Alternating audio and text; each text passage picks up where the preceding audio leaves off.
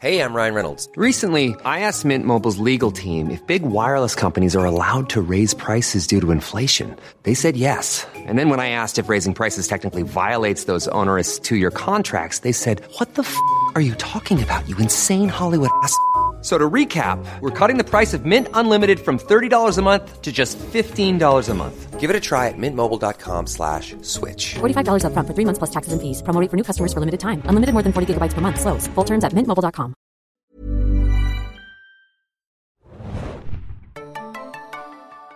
Herzlich willkommen, liebe Serienjunkies, zu einer neuen Ausgabe des Serienjunkies Podcast. Mein Name ist Axel und ich habe mir heute einen besonderen Gast ins Studio geholt, nämlich den Jan, hi. Der Jan ist heute hier und wir werden ein Projekt weiterführen, das äh, ja seit einem Jahr, jetzt fast genau, äh, auf Eis liegt, nämlich unseren großen The Wire Rewatch. Ihr wisst alle, ich habe bisher ähm, mit äh, Thomas zusammen drei Staffeln ähm, gerewatcht und für euch nochmal aufbereitet in Podcastform. Wir haben einen großen The Wire Podcast gemacht und danach zu jeder Staffel ein. Nun ist leider Thomas ähm, ja seit ungefähr einem Jahr kein Serienjunkie mehr und deswegen steht er auch leider nicht mehr zur Verfügung für unseren The Wire Rewatch. Aber ich habe ähm, hochwertigen Ersatz gefunden, würde ich mal sagen. Oder das wird sich jetzt in den nächsten äh, ein bis anderthalb. Stunden herausstellen, auf jeden Das Fall. Aber ein sehr guter Freund von mir, ähm, der Jan. Ähm, und ja, vielleicht erzählst du mal kurz äh, von dir so ein bisschen, wie du auch zum Serienjunkie geworden bist. Oder ob du überhaupt ein Serienjunkie bist im strengeren Sinne. Also ich weiß nicht, ob ich im ganz strengen Sinne ein Serien-Junkie bin, aber ich bin auf jeden Fall äh, großer The Wire-Junkie, würde ich sagen. Ähm, ähm, für mich auch, ich glaube, du bist ja so derjenige, der hier in der Redaktion das vermutlich am meisten predigt, dass The Ja. Wire äh, die beste Serie aller Zeiten ist. Und ich glaube, ich würde mich da auch vollkommen anschließen. Also für mich The Wire auch ähm, was ganz Besonderes, auch weil ich äh, eigentlich Literaturwissenschaftler bin und ja bei The Wire auch immer wieder gesagt wird, das ist irgendwie die literarischste von allen Serien. Das finde ich natürlich auch ähm, sehr spannend. Aber mir ist natürlich auch klar, dass es ganz große Fußstapfen sind, in die ich hier tre zu treten habe und die ich bestimmt nicht vollständig ausfüllen kann. Äh, ich ziehe noch mal meinen Hut vor, vor Thomas. Und ja, ich freue mich darauf, jetzt hier einfach mal äh, 90 Minuten mit dir über Serien plaudern zu können, über Ja. Plaudern zu können. Ich auch auf jeden Fall. Ähm, ist ja für mich so eine Herzensangelegenheit, für Thomas war es das auch. Ähm, und ja, also, The Wire, du hast es schon gesagt, äh, unser beider Lieblings, äh, Lieblingsserien.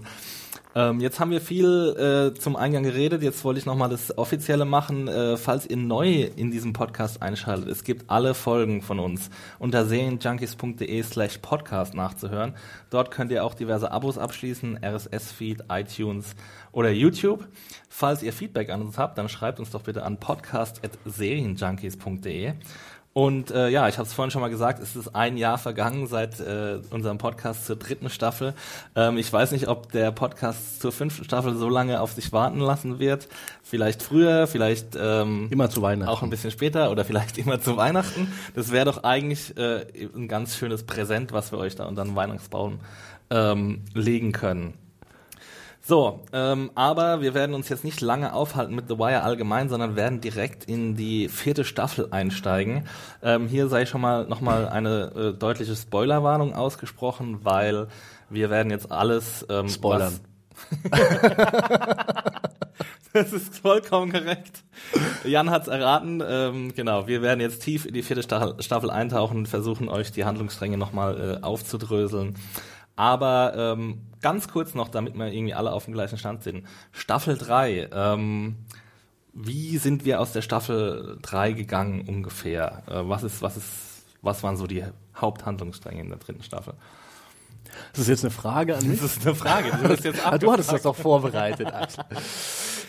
Ja, also ähm, wir wissen, dass Bunny Colvin, ähm, einer der, der Majors von der, von der Polizei, äh, ein sehr gewagtes Projekt auf die Beine Ja. gestellt hat. Er Amsterdam. Hat, Amsterdam, genau. Er hat quasi versucht, Drogen le zu legalisieren. Was ja auch zu einem gewissen Erfolg geführt hat, aber nach, nachdem es dann natürlich herausgekommen ist, nachdem die äh, Entscheidungsträger, die über ihm äh, standen, davon Wind bekommen haben, ist das natürlich alles krachend in sich zusammengefallen. It's Baltimore, also das äh, war natürlich überhaupt nicht möglich, irgendwie äh, damit Vernunftargumenten vorzugehen. Naja, es war ja auch doch irgendwie recht schrecklich, was dort passiert ist andererseits. Ne? Also die, die Zustände, die man dann dort gesehen hat, gerade nachts, äh, da gibt es diese Szene mit dem, mit dem Reverend, glaube ich, mhm. Dann durchläuft und er sagt, this is, this is hell on earth. Mhm. Ähm, genau. Der Reverend übrigens, der äh, kürzlich gestorben ist. Ah ja. Der Schauspieler von ihm, er war ja das also der Schauspieler war ja das Vorbild für Avon Barksdale. Er war ja ein echter Drogen-Kingpin ja. in, in, in Baltimore in den 70er und 80er Jahren, glaube ich. Melvin Williams hieß er und er hat dann später den Reverend gespielt. Aha, okay. Mhm. Interessant. Ja, und Kakedi, ähm, der aufstrebende Jungpolitiker aus ja. Baltimore, der, äh, der den Entschluss gefasst hat, ähm, in a city that ain't white äh, als Bürgermeister anzutreten, ja. ähm, der äh, kriegt davon Wind und für ihn ist es natürlich ein gefundenes, gefundenes ja. Fressen, die ja. Ähm, ja, die amtierende Regierung unter Clarence Royce irgendwie an den Pranger zu stellen und zu sagen, hier, das äh, macht ihr, das lasst ihr auf unseren Straßen zu und seine Wahlkampfmantra ist dann natürlich auch die Sicherheit in Baltimore, ja. dass es äh, nur, dass die Stadt nur revitalisiert werden kann, wenn, äh, wenn eben die Sicherheit zurückkehrt und wenn ja. sich die Leute wohlfühlen. Und was noch wichtig war ähm, in der dritten Staffel, es gab ja den Bandenkrieg zwischen den Barksdales und äh, dem jungen, aufstrebenden Marlow Stanfield. Ja. Ähm, und ja, der hat diesen, diese Schlacht, sage ich jetzt mal, oder diesen Krieg für sich, für sich entschieden. Mit der Hilfe ähm, äh, von Omar natürlich, mhm. der auch äh, seine Rolle dann spielt. Ja. Aber auch auf jeden Fall eine meiner, meiner Lieblingsszenen, die ich auch gar nicht fassen konnte, das erste Mal, als ich sie gesehen habe. Äh, äh, Stringers Tod. Ja. Stringer wird erschossen in, äh, in diesem Warenhaus, flieht dann noch einige Treppen hoch und hat dann keine Chance mehr und äh, weiß dann auch, dass er jetzt sterben muss. Und wie, wie, wie ist das nochmal in dieser Szene dann? Und Brother Muzone ist ja auch dabei. Den, genau. Der, die hat er ja gegeneinander ausgespielt in der Staffel zuvor. Und die kriegen dann davon Wind. Äh, also ähm, Omar und Brother Muzone. Und, ähm, und ja, sie locken ihn dann halt in, der, in die Falle und Stringer versucht dann nochmal irgendwie sich rauszukaufen, aber... Genau, ja, ja. Und das ist natürlich auch interessant, weil, weil er ja äh, die ganze Zeit schon auf diesem Business-Trip ist und der Meinung ist, dass also äh, Brutality und Gangstertum nichts mehr wert sind und mhm. das Geld alles kaufen kann. Und in, ja. äh, kurz vor seinem Tod äh, lernte dann sozusagen auch noch, dass eben sein Geld ihm nicht alles kaufen kann und dass äh, Emotionen auf der Straße auch eine große Rolle spielen. Ja, und dein Name. Also das und war der Name, genau. der ja. Konflikt zwischen Stringer und Avon in der dritten Staffel, dass der eine halt gesagt hat, ich will meine Corners, ich will meine. Street Credibility ja. und der andere wollte halt Business machen. Ja. Ja. Und für beide ist es schlecht geendet, für Stringer noch schlechter als für Avon. Avon landet in Anführungszeichen nur im Knast ähm, und Stringer stirbt. Genau, und das ist dann so die Ausgangslage ähm, für die vierte Staffel. Und ja, was ist denn so der große Fokus in der vierten Staffel? Ähm, wo, also wir, wir wissen ja, The Wire ähm, ist so angelegt, ja. dass in jeder Staffel eine andere Institution der Stadt Baltimore beleuchtet wird und ja, in der vierten Staffel. Ja, die vierte Staffel natürlich. Äh, der eine neue große Kontext sind natürlich die, die Schulen oder vielleicht man könnte auch sagen Education. Ich glaube, David Simon hat mal in einem Interview betont, dass es gar nicht nur um die Schulen geht in der Staffel, ja. sondern dass alle äh, möglichen Arten von Education eine Rolle spielen. Also auch mhm. zum Beispiel die Education, äh, die die Corner Kids von ihren äh, Bosses an der Corner selbst bekommen. Also mhm äh, auch dort werden sie geschoolt sozusagen, was man dann ja auch dazu kommen wird, denke ich gleich, äh, in dieser Sonderklasse äh, mhm. mitbekommt, die dann eingerichtet wird für sie, mhm. äh, extra für die Corner Kids. Aber ja, Education, ähm, großes, großes neues Themengebiet und äh, natürlich auch Carcetti als, ähm, als jetzt aufstrebende politische Figur, die dann auch zum Bürgermeister gewählt wird. Genau. Ähm und ja, ähm, Marlow äh, ist, ist, ist die neue Macht in Baltimore auf der Straße. Er hat äh, zwei extrem fähige ähm, Handlanger oder Auftragskiller, wie man es auch immer nennen wird. Muscle, sagen sie immer so mhm. schön. Ähm, und die sind, ähm, ja, also konkurrenzlos äh, derzeit. Ähm, und ich will gleich mal an den Anfang der ersten Episode ja, gerne. Äh, springen, weil das ist so eine absolut grandiose Szene im Baumarkt ja. wo Snoop diese, also das ist ja auch da werden halt wieder so, ähm, ja, so, so dramaturgische Samen gesät, sage ich jetzt Ja. mal ein bisschen erhöht, die halt am Ende wieder eine ganz, ganz zentrale Bedeutung Ja, kriegen. die Also, aufgehen dann sozusagen. Genau, also du bra sie kauft eben im Baumarkt dieses, dieses Nagelschussgerät, Ja. das dann am Ende der Staffel eine zentrale Rolle spielt zur Aufklärung dieser ganzen ähm, Morde, die bislang in der Polizeistatistik ja nicht aufgetaucht sind, weil niemand davon wusste. Und diese Szene ist einfach, also Cold Opens konnte, konnte The Wire ja schon immer perfekt. Die Szene, bevor der Vorspann anfängt, das war immer so eine ähm, die Folge nochmal in eine Nutshell Ja. reingepackt und Ja. dann äh, ist eben diese Snoop, die ja auf der Straße groß geworden ist und die ja auch extrem schwer zu verstehen ist, Mhm. also selbst für, für, für The Wire-Verhältnisse, was eine Serie ist, die Ja. ähm, die ja wirklich ähm, keine Rücksicht auf ihre Zuschauer nimmt, ähm, was Verständnisfragen ähm, angeht. Ähm, und dann Snoop, die nochmal Snoop ist teilweise wirklich überhaupt nicht äh, zu verstehen, was sie da sagt, das stimmt. Und sie geht halt ins Baumarkt und lässt sich auch noch beraten und gibt dann irgendwie das Geld direkt dem Verkäufer, statt Ja. an, an der Kasse zu bezahlen und, und, und you earned this buck like a motherfucker, sagt sie, glaub ich. Genau. und, äh, und, und das war, ist echt, ähm, ja, und this is the Cadillac of Nail Guns, sagt er, Ja, ich, ja. auch noch. ja, das ist sowieso cool, diese Szene, weil da so eine Art Bond auch entsteht zwischen den beiden, wenn sie über diese, über die Tools reden, also im technischen Gespräch sozusagen, wo Mhm. Ja. sie sich total verstehen, wo es einfach nur darum geht, was ist jetzt hier die geilste Nailgun, Ja. um, äh, um Nägel in die Mauer äh, zu rammen. Und da verstehen sie sich super. Und als sie dann aber anfängt, was ich auch, ich habe es jetzt drei, vier Mal gesehen, die Folge, und ich habe auch tatsächlich noch nicht verstanden, was sie dann eigentlich zu ihm sagt, ganz genau. Aber da scheint er dann zu verstehen, dass sie äh, da irgendwie diese, diese Nailgun auch für kriminelle Zwecke nutzen will und wird dann auch, also dann, dann ist es vorbei sozusagen mit diesem, mit diesem Einverständnis. Aber das ist also wirklich großartig. Diese, dieses, diese Nailgun auch zieht sich ja dann durch die ganze Staffel immer wieder. Zum Beispiel Herc äh, findet sie ja auch irgendwann äh, im Kofferraum von ähm, Chris und Snoop. Und ist aber, also Herc sowieso das, das Inbild der Inkompetenz ja in dieser Staffel. Das ist echt hart. Also mir ist es jetzt dieses Mal erst zum ersten Mal so richtig aufgefallen, wie viel Scheiße er eigentlich baut. Er, Ähm. er, also er verbockt eigentlich alles, kann man sagen. schon, Wirklich in fast alles. jedem Handlungsstrang hat er seine Finger drin. Genau. Und er ist ja jetzt auch Sergeant, also Ja. er, und er ist ja auch derjenige, der am meisten think I'm darauf lose my stripes on this. Respect the Stripes, yo. Ja. Also er ist ja auch derjenige, der am meisten darauf pocht, dass er jetzt diese Stripes hat. Und Ja. Ich glaube, ganz am Ende gibt's noch mal eine Szene, wo die Major Crimes Unit dann wieder aufgebaut ist. Ähm, da kommen wir auf jeden Fall später noch mal genau dazu, aber ähm, dann ist er eigentlich höher gerankt als Lester. Ja, ja. Und dann sagt er irgendwie, ja, wer, ähm, lass mich doch bitte hier die Ansagen machen, ich bin der Sergeant. Ja, so. Und ja.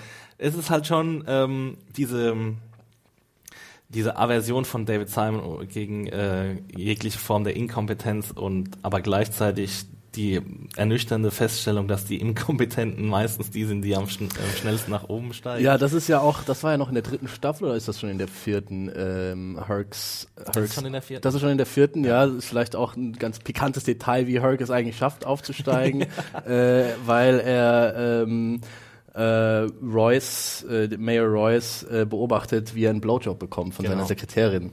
Und äh, dann ist ihm auch zuerst gar nicht so klar, how should I play this?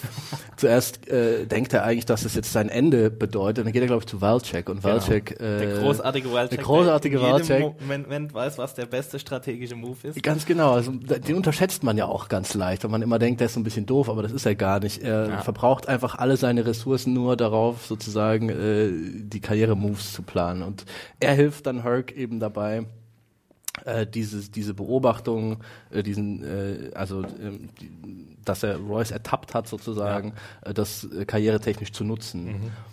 daraus sein Kapital zu schlagen. Und was, wenn Genau. wir jetzt gerade über Weltec reden, was mir auch ähm, aufgefallen ist, zu was einer sympathischen Figur der jetzt fast schon geworden ist. Also der war ja in der zweiten Staffel auch derjenige, der die ganze Sache erst ins Laufen gebracht hat gegen ähm, Frank Sobotka und die Ja. Hafenjungs. Und damals war er ja noch so irgendwie der ähm, derjenige, der unsere Helden irgendwie in Aufruhr gebracht hat oder ja. zumindest die Hafenjungs. Ja. Und ähm, und jetzt hat er sich wirklich zu so einem entwickelt, den man auch so, wo ich mir jedes Mal denke, ah, ich freue mich eigentlich, den zu sehen, weil ja. der auch echt cool gespielt wird.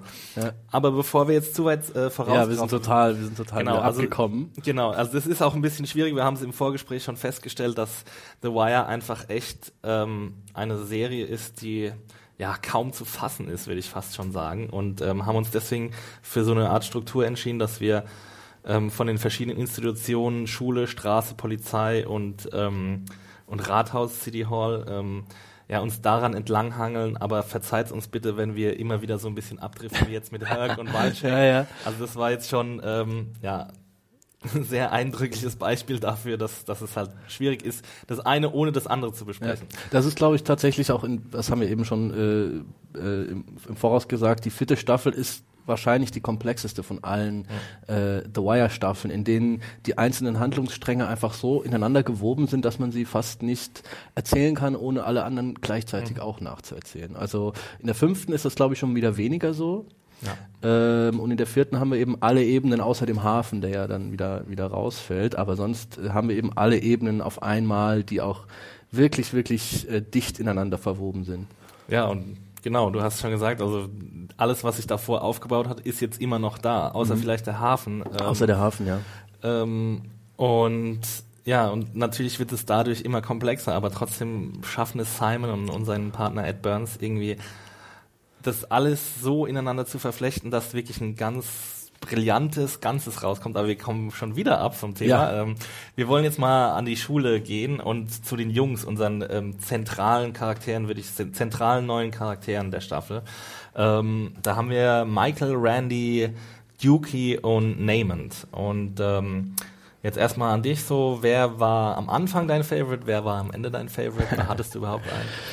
Ähm, also ähm, ich glaube, mein Favorite war eigentlich am Anfang Randy, weil Randy so ein äh, der cleverste ist von allen, würde ich sagen. Also ja. ähm, was auch ganz cool ist, weil Randy, also während Michael ja dann auch äh, später zum Hitman wird und das sieht man schon am Anfang, er ist vielleicht der härteste von allen und Namond ist so, naja, das das Großmaul, äh, zumindest am Anfang, wo nicht so viel dahinter steckt. Ja. Und Randy spielt eigentlich so das gesamte äh, Crime Game in der Schule durch, mhm. indem er eben äh, ähm, Süßigkeiten mitbringt und sich dann einen gefälschten Hall Pass besorgt und dann immer in den Pausen, also wenn andere Klassen Pausen haben, äh, zieht er durch die durch die Flure und verkauft Süßigkeiten. Und ja. ähm, irgendwann bekommt er dann sogar Press Beluski dazu, äh, ihm Süßigkeiten im Internet zu bestellen. Mit der Kreditkarte, genau. Mit der Kreditkarte, was so ein bisschen eine Parallele ist zum Greek, der äh, die Drogen für die Gangsterbosse ja. in die Stadt be äh, bekommt. Ja. Ähm, und naja, das ist dann eben, also dass auch Randys Geschichte eigentlich am bittersten ausgeht von allen. Das hat mich auch hart getroffen. Ja, Dukey kann vielleicht auch noch mithalten, obwohl der auch von einem ganz äh, niedrigen Punkt aus startet, würde ich jetzt mal sagen. Ja. Ähm, aber wenn man mal eine Lehrstunde in Sachen Charakterzeichnung haben will, dann muss man sich die erste Szene angucken, in der die Jungs auftauchen. Ja. Und zwar ähm, ist es da so, dass sie versuchen, eine Taube einzufangen. Und alle vier Jungs kriegen in diesen zwei Minuten, die diese Szene läuft, kriegen mhm. ihre Charakterzeichnung. Und wir wissen ja. sofort, wer sie alle sind. Ja. Also Randy ist derjenige mit dem Geschäftsgeist, der weiß, dass die Tauben für mehrere hundert Dollar eventuell weggehen. Äh, Michael ist derjenige, der ähm, alle in Reihe und Glied hält, der, der größte, der stärkste, mhm. der Anführertyp. Äh, Namond ist der, ja, der Verzogene, der irgendwie möchte gern Gangster, der aber überhaupt keiner ist und ähm, nicht so stark ist, wie er sich selbst gerne aufspielt. Ja. Und Yuki ist der verschüchterte, verstoßene Intelligente, der weiß, welche Tauben sie eigentlich einfangen müssen und woran man sie erkennt, ja. das aber auch ja. erst später sagen kann. Das stimmt. Wer war denn, wer war denn dein Lieblingscharakter von den vier? Ähm, ja, es ist auch Randy, ähm, also weil erstes Mal dieses Grinsen, das er hat. Ne? Ja. das ist, ist, ist schon schwer, ihm da irgendwie, ähm, ja, ihm da irgendwie Böses zu wünschen oder, oder ihn nicht sofort sehr sympathisch zu finden und auch einfach diese, diese Arbeitsmoral, dieser Geschäftssinn, die, die er hat, ähm, über die er so natürlicherweise verfügt. Mhm. Und du weißt genau, er träumt davon, irgendwie später mal einen Laden zu eröffnen. Das ist jetzt auch nicht der größte Traum, den man haben kann, aber es ist halt eben äh, ein Traum, der ungewöhnlich ist für, für so ein Corner-Kit oder für so ein ähm, Project-Kit. Ja. Ähm, und er hat ja auch keine einfache Geschichte hinter sich. Also wir erfahren, glaube ich, nicht, was mit seinen Eltern passiert ist, obwohl es da so eine Theorie gibt, wer sein Vater sein könnte. Ja? Weil er hat ja den gleichen Nachnamen wie Cheese. Ah, Randy Wagstaff, richtig. Genau. Ja, stimmt. Und äh, das ist aber auch eher nur so eine Fantheorie, aber da, da gibt es jetzt keine, ähm, oder ich weiß gar nicht, ob das in der fünften Staffel nochmal auftaucht. Aber gut, das besprechen wir dann in der fünften Staffel. ähm, ja, also der ist auf jeden Fall der sympathischste und natürlich, du hast schon gesagt, der hat eine sehr, sehr tragische Geschichte. Ja.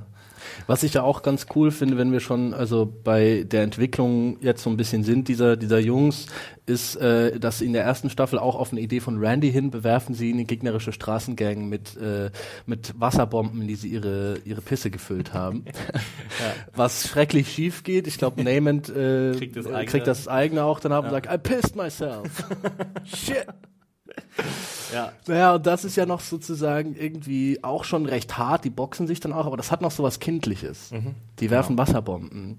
Das ist halt schon die Entwicklung, die sie, die sie nehmen, ist halt schon auch Herz, herzzerreißend. Das ist herzzerreißend, vor allem, weil dann eben tatsächlich in der letzten Episode äh, Michael, der sich ja auch am weitesten entwickelt dann, der dann ähm, zum Hitman ausgebildet wird von Chris und Snoop, dann seinen eigenen Chef Bodie eben erschießt. Nee, das ist nicht Michael. Was? Nee, nee, das ist nicht Michael, aber das denken viele. Was? Ja, ja, es ist nicht Ach Michael. was. Es ist der andere, ähm, der andere, der auch ausgebildet wird. Ich, mir- ich habe jetzt seinen Namen nicht parat, der wird auch, glaube ich, nie ähm, erwähnt, aber Bist du ist- sicher? Ja. Woher weiß man das? Ich bin sicher, Ah, weil, okay, weil wenn du die Szene richtig guckst, dann siehst, also was heißt richtig guckst? Ja, der hat einen Hoodie auf in der Szene, Genau, ne? ähm, du siehst aber, dass es nicht Michael ist. Okay, ähm, krass. Genau, aber nichtsdestotrotz ist ja Michaels ähm, Michaels Entwicklung äh, immer noch sehr, sehr, ja. Ja, wir sehen ihn dann aber auch tragisch. noch jemand anders töten am Genau, Schluss. das ist sein erster Tod, weil Ah, das ist sein ähm, erster, okay. Man kann, also es gibt ja auch diesen Hinweis von ähm, von Chris Partlow, da sagt Marlow irgendwie, ja, ähm, will, Marlow will Michael nämlich auf Bodie ansetzen, Ja. aber weil ähm, Michael für Bodie gearbeitet hat, ähm, sagt Chris, es muss jemand sein, den er nicht kennt. Ah, okay. Für seine erste, für sein erstes Opfer muss es jemand sein, der, äh, den er nicht kennt. Ähm, und deswegen lässt der andere Dude, der da ausgebildet wurde, der muss dann Bodie erschießen. Darüber werden wir später auch nochmal ausführlich sprechen, weil Ja. das ist ähm, vielleicht der größte Magenschlag in dieser Staffel. Ja. Ähm, und, und Michael äh, erschießt dann diesen uns unbekannten Cornerboy und übernimmt dann eben auch die Corner. Ähm, ja, und ja, wie kommt es denn eigentlich dazu, dass, dass, dass Michael ähm, diese Entwicklung nimmt? Weil er ist ja am Anfang auch eher so, ja, ein recht fröhliches Kind, sagen wir mal noch, noch nicht Ja. so abgehärtet, Ja. äh, wie, er, wie er dann am Schluss daherkommt. Ja, also es scheint ja so zu sein, dass viele äh, äh, Ältere sofort Michaels diverse Talente erkennen. Also einmal will man ihn unbedingt äh, an der Corner äh, anstellen, Bodie will ihn haben, ähm, zugleich ähm, Cuddy, der Boxlehrer, der auch Genau. Michael großes Potenzial sieht.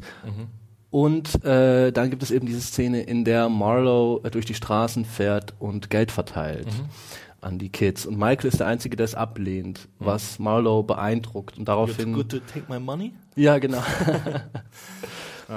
Und daraufhin äh, kommt dieser Kontakt zustande. Und ich glaube, der eigentliche Punkt, an dem er sich dann entscheidet, äh, doch diesen, diesen Pfad einzuschlagen, ist der, an dem sein Vater zurückkommt. Seine Stiefvater. Sein Stiefvater. M- Mit dem er scheinbar auch, also das wird nie so ganz ausdrücklich gesagt, aber da scheint eben so eine Vergewaltigungs- ähm, Geschichte zu sein und er hat eben auch Angst, dass äh, er dann seinen kleinen Bruder, um den er sich kümmert, ähm, auch vergewaltigen könnte. Ja. Und um den beiseite zu räumen sozusagen, lässt er sich dann darauf ein mit Chris und Snoop.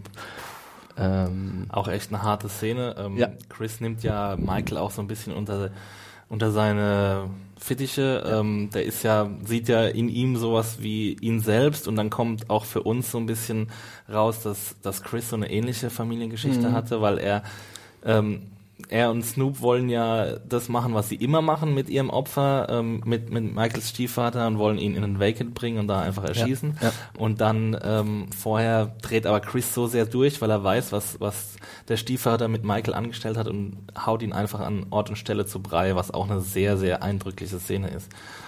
Ähm, Ja. Also er, das ist schon so, ich glaube, weiß nicht, auch eine der brutalsten Szenen auf jeden Absolut. Fall in dieser Staffel, wie er Absolut. da einfach gnadenlos auf den einprügelt, bis sein Gesicht eigentlich nur noch Matsch ist. Und das ist auch insofern krass, weil eben davor Chris und Snoop eigentlich immer so sehr emotionslos sind, wenn sie Leute umbringen. Also, äh, Chris sagt dann immer, it's good. It's good, man. Ja, ja. Und beruhigt die dann und äh, macht schon mal die Plane auf, in die sie ihn gleich einwickeln werden. Also die sind da so total emotionslos, was auch so was Gespenstisches hat, wie ich finde.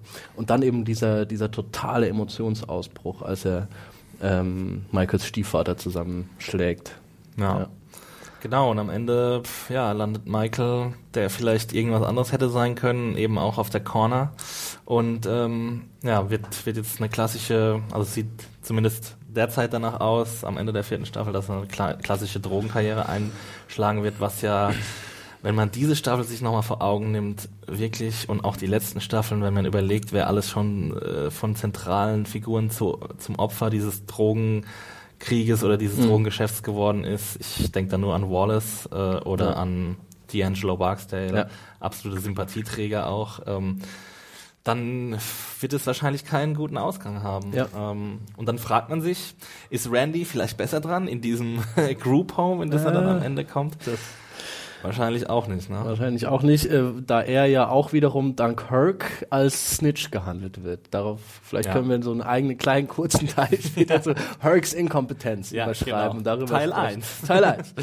Ja. ähm, ja, mh, wie geht also denn? Randy, ja genau, Randy, ähm, der, der bekommt den Hinweis von Little Kevin, Ja. Dass er Lex ähm, quasi zu einem Fake-Date schicken soll. Und Lex ist derjenige, der äh, Fruit umgebracht hat, einfach so, weil der ihm seine Freunde geklaut Genau, hat. ja. Und damit fängt eigentlich, ja, damit fang, fängt die ganze Malaise, sagen Um wir Herc.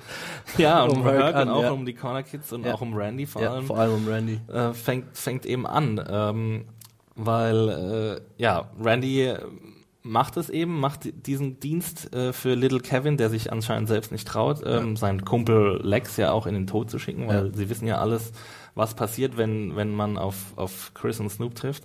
Und Randy übernimmt es dann und ähm, er wird dann aber ähm, bei etwas erwischt in der Schule, wo er sich dann versucht rauszureden Mhm. und dann äh, platzt es irgendwie aus ihm raus gegenüber der stellvertretenden Schulleiterin.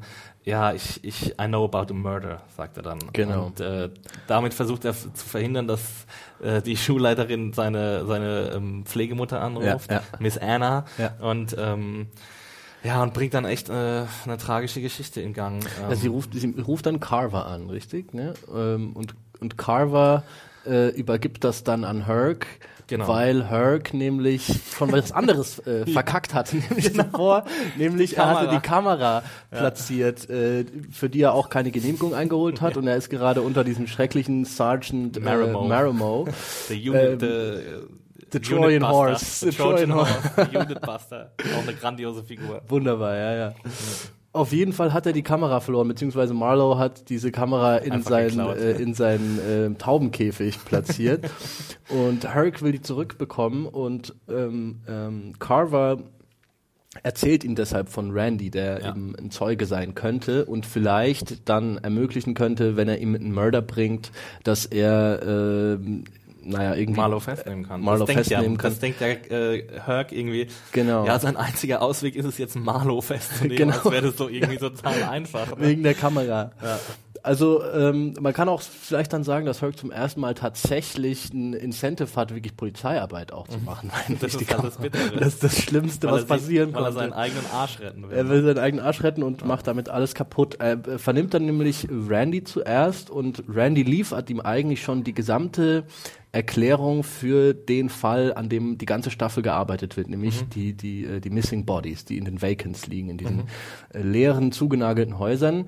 Und er erzählt ihm eigentlich schon alles, was dafür notwendig ist und ähm, Herc tut das als, äh, naja, Fantasie, Kinder. Kindergespräch. Weil halt Randy auch von Zombies spricht und so. Genau, Mhm. ja. Also sie wissen schon, die Jungs wissen schon irgendwie, dass in den äh, in den leerstehenden Häusern die die Leichen untergebracht sind von Marlo, äh, ja von Marlo im, im Endeffekt und Chris und Snoop.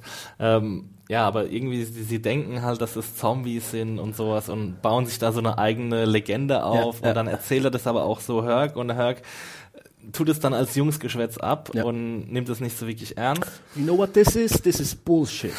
He can't give me a murder. Ja. Ja, ähm, ja, und dann äh, kommt es irgendwie durch diverse Kanäle ans Licht äh, oder auf die Straße, dass Randy eben mit der Polizei gesprochen Ja. hat. Na, das kommt dadurch, das verkackt auch Herc. Herc verkackt es doppelt, weil Herc Mhm. nämlich äh, dann Lil Kevin äh, zum Verhör holt, den er über Bubbles erst findet. Zuerst mal äh, geht er an die Corner und nimmt alle mit, die klein sind, äh, außer Lil Kevin. Lil Kevin, der Fette, bleibt dort stehen. Do I look little to you? We switch it up. It's like funny, you know?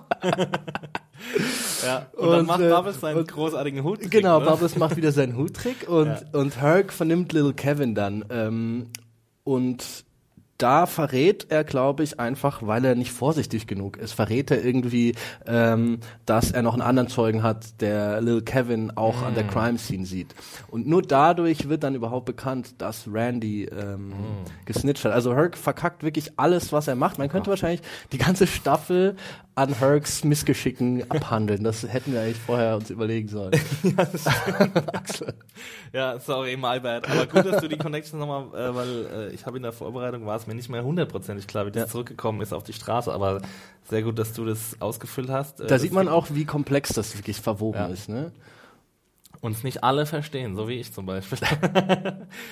nee, ähm, ja, und äh, ja, Randy ähm, ist dann ist dann echt bitter. Ähm, es kommt dann wirklich so weit, dass er nicht nur verprügelt wird, sondern dass ein Brandanschlag auf sein Haus ähm, verübt wird und ähm, Carver sein Verbrechen, äh, sein Versprechen an ihn nicht einhalten kann, dass er ihn schützt, äh, was auch zu einer sehr, sehr bewegenden Szene im Krankenhaus führt, Ja. ähm, wo Randy dann dem, dem weglaufenden Carver hinterher schreit, you, you, you can protect me ähm, und so und, äh, und, und Carver es einfach nicht schafft, ähm, ja, also eine neue Familie ähm, zu finden Ja. für, für Randy. Da gibt es diese ganz bittere Szene, wo er vor der äh, Frau mit der Brille sitzt, ja, die dann von Social Security. genau, Ja.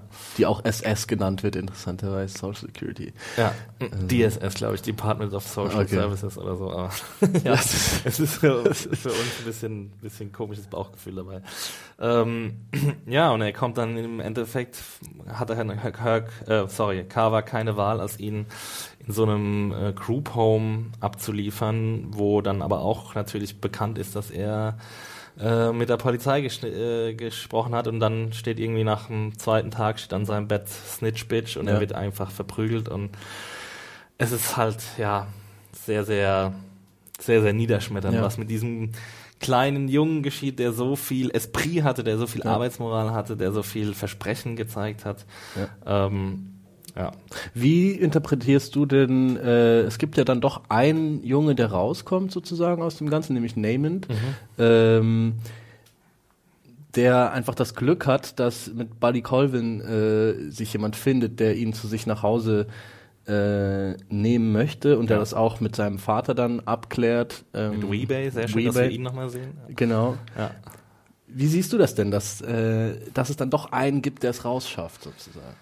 Ja, das ist, glaube ich, ziemlich kontrovers, dass es ausgerechnet Namond ist. Ja. Ne? Er ist ja so, er ist ja so der, der am wenigsten sympathische, wenn man ihn überhaupt sympathisch finden kann. Also es gibt, glaube ich, so ein paar Momente in der Staffel, ähm, wo er dann wirklich auch sympathisch, wo er so ein bisschen witzig rüberkommt und auch echt intelligent und so und, und recht ähm, geschickt. Ähm, es ist ja kontrovers, dass er ausgerechnet derjenige ist, aber man, wir wissen auch, weil es uns sehr oft in der Staffel gezeigt Ja. wird, warum er so geworden ist, wie er ist. Ja. Also sein Vater ist äh, Weebay, der am Ende der ersten Staffel so viele Morde auf sich genommen hat, wie nur irgendwie möglich, um Ja, in der Todesstrafe zu entgehen und um natürlich seinen Chef Aaron Barksdale zu schützen.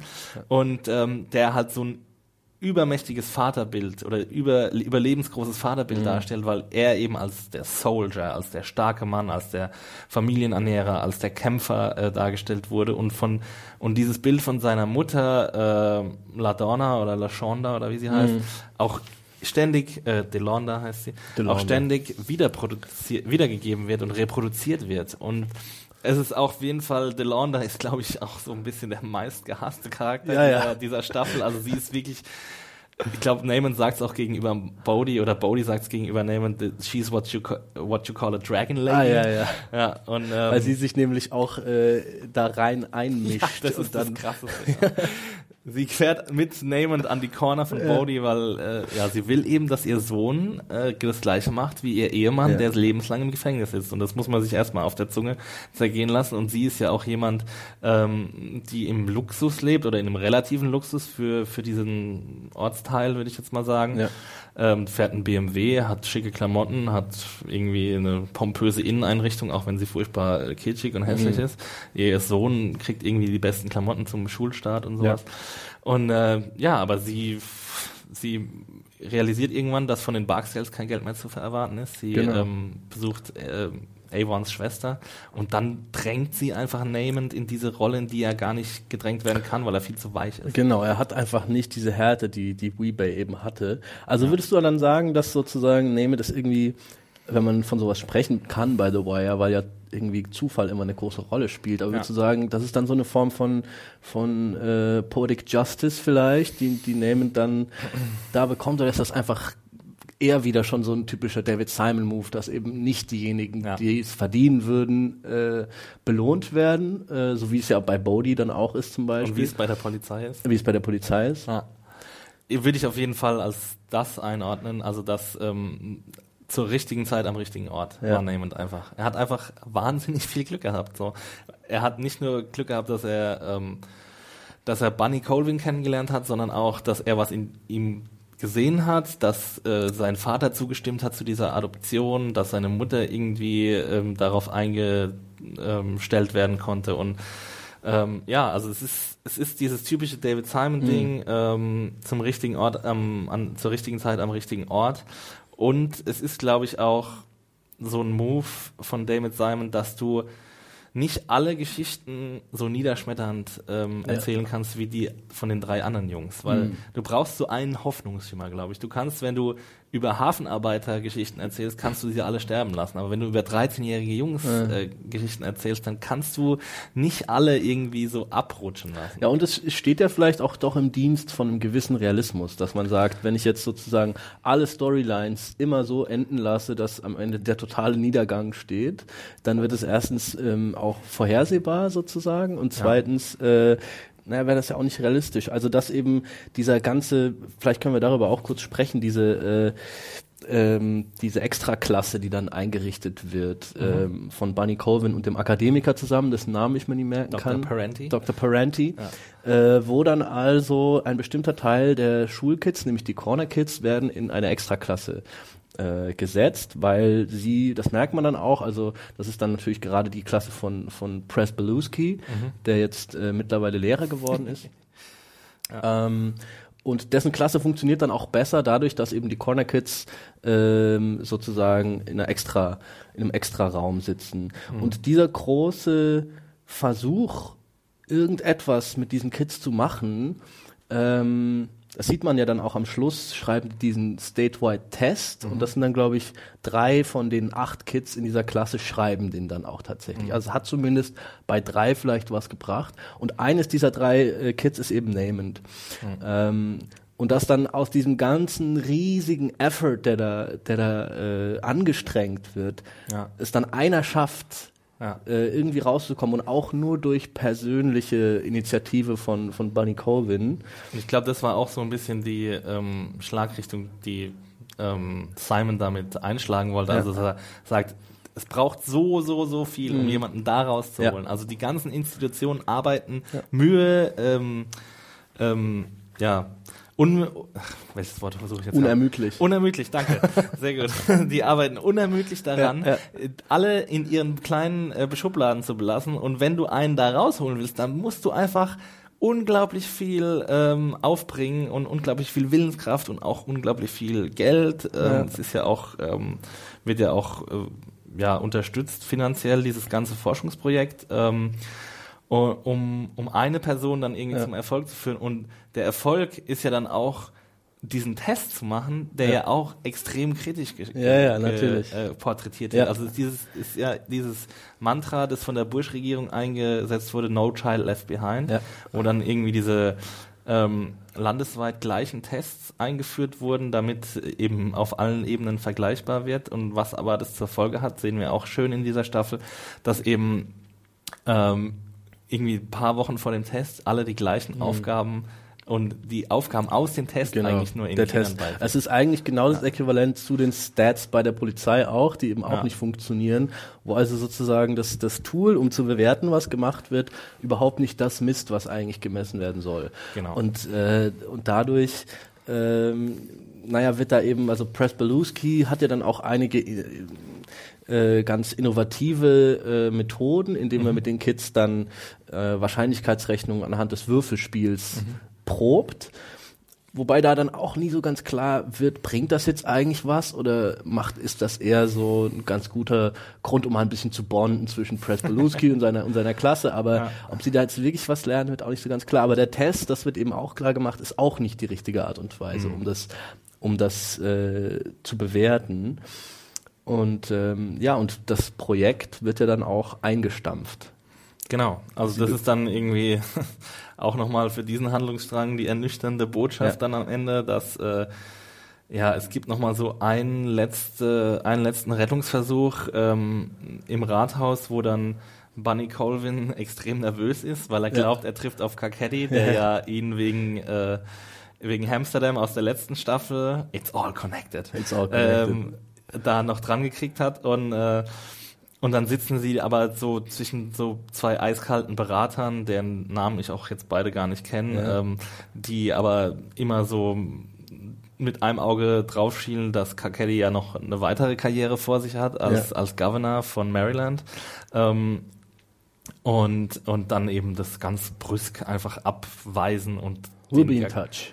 Ja, genau, genau, sehr gut. Wir sagen einfach we'll Ja, be in we'll touch. be in und- touch und, und, und Buddy Colvin äh, kriegt dann also einen Anfall, I'm a liability in there Ja. und so weiter und äh, merkt halt, dass er eigentlich also mit seinem, mit seinem Stil überhaupt keine Chance hat, irgendwas zu bewegen. Also wo man dann auch sagen muss, dass eben diejenigen, die so ein bisschen ehrlich sind, weil sie vielleicht schon so viel Shit einfach mitbekommen haben, dann gar nicht mehr geeignet sind dazu, ähm, in diesen Institutionen irgendwas voranzubringen.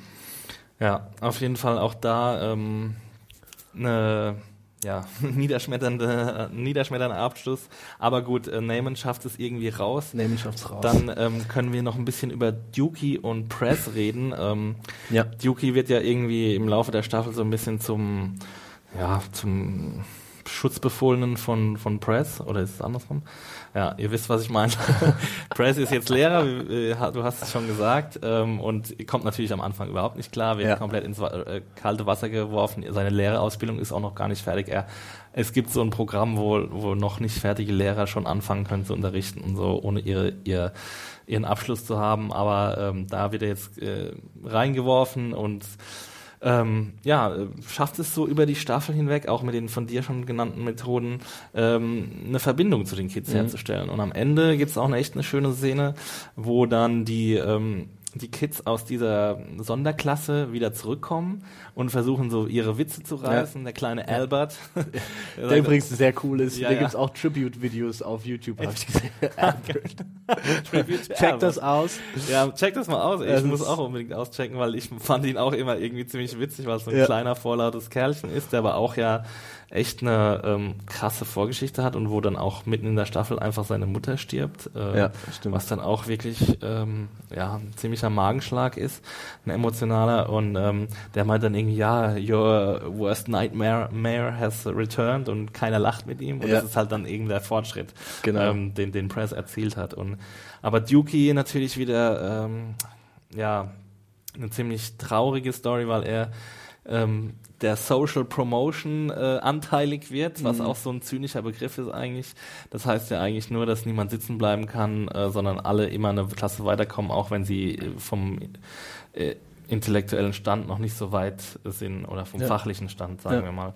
Und ähm, ja, da zerbricht dann auch irgendwie ein bisschen das Verhältnis zwischen Press und ihm äh, und Dookie, ähm, weil Press auch gesagt bekommt, hör mal, du kannst nicht jeden Schüler, dem, bei dem es nicht so gut läuft, ähm, wie dein eigenes Kind behandeln. Ja.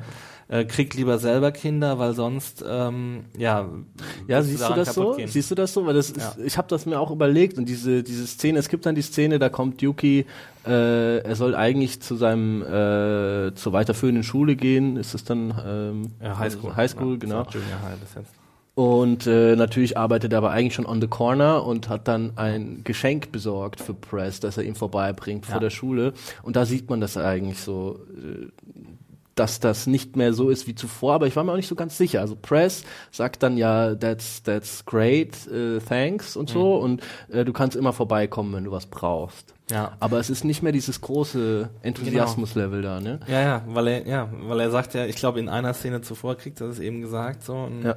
das hat er sich dann wahrscheinlich zu Herzen genommen und wahrscheinlich ist es auch so der, so bitter es ist, der richtige Ratschlag Hm. Ja. von Mrs. Donnelly, äh, auch übrigens eine, eine ganz coole Rolle. Ja. Ähm, ja, aber es ist halt einfach, ich meine, eventuell weiß Press auch gar nicht, dass, dass Dookie ja jetzt echt obdachlos ist, also seine Eltern, die allesamt, oder seine People, wie sie immer sagen, ich weiß Ja. gar nicht, ob seine Eltern noch am Leben sind, aber die Leute, bei denen er wohnt, vielleicht irgendwelche Onkels oder Tanten, sind ja auch alle drogenabhängig, schwerst drogenabhängig, verkaufen seine Klamotten und sowas, verkaufen seine Schulbücher, also er kann eigentlich nichts Ja. mit nach Hause bringen.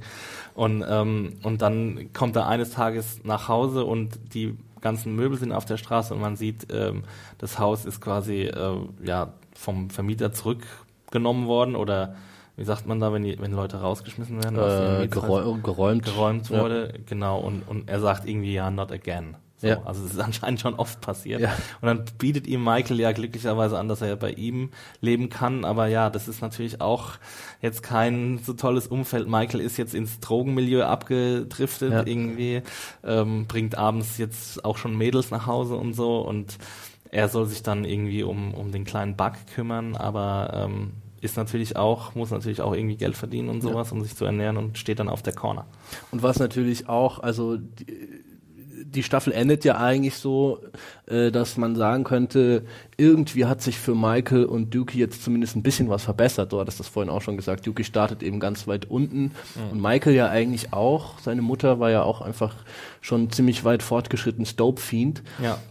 Aber äh, dadurch, dass man dann nochmal das Gespräch mit Weebay und ähm, äh, und Buddy Colvin sieht, die sich nochmal unterhalten und die sagen, the game changed. Es ist nicht mehr so wie früher, man hat keine Chance mehr.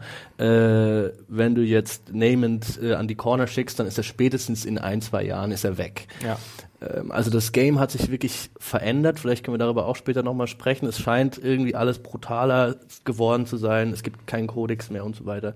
Das heißt, man weiß eigentlich auch, ähm, was auf Dookie und Michael wartet. Ähm, aber das wird eben nicht gezeigt. Das finde ich auch eine interessante Entscheidung. Auf jeden Fall. Ähm, wir können gern den Übergang machen zu Ja. Marlo äh, und Chris und Snoop, Ja. wenn du, weil The Game Changed ist The ein Game sehr, Changed. sehr guter, ähm, sehr, sehr guter Stichpunkt. Das ist ja auch äh, was, was, ähm, na, wie heißt der, der lange Lulatsch, der noch übrig geblieben ist von der Barksdale Crew, äh, Slim Charles. Slim Charles. Genau, der sagt ja auch irgendwann zu Bodie, der sich ja ständig darüber beschwert, dass er äh, irgendwie von diversen äh, Corners, die er aufgebaut hat, vertrieben wird, weil Marlo das, das jetzt einnehmen will. Er sagt, äh, the, the game is the same, it just got more fierce. Ja. So, und Marlo ist eben die neue Macht und die neue Macht ähm, geht auch mit viel rabiateren Methoden ohne Respekt ähm, vor irgendwelchen, wie auch immer gearteten Straßenregeln vor. Ja.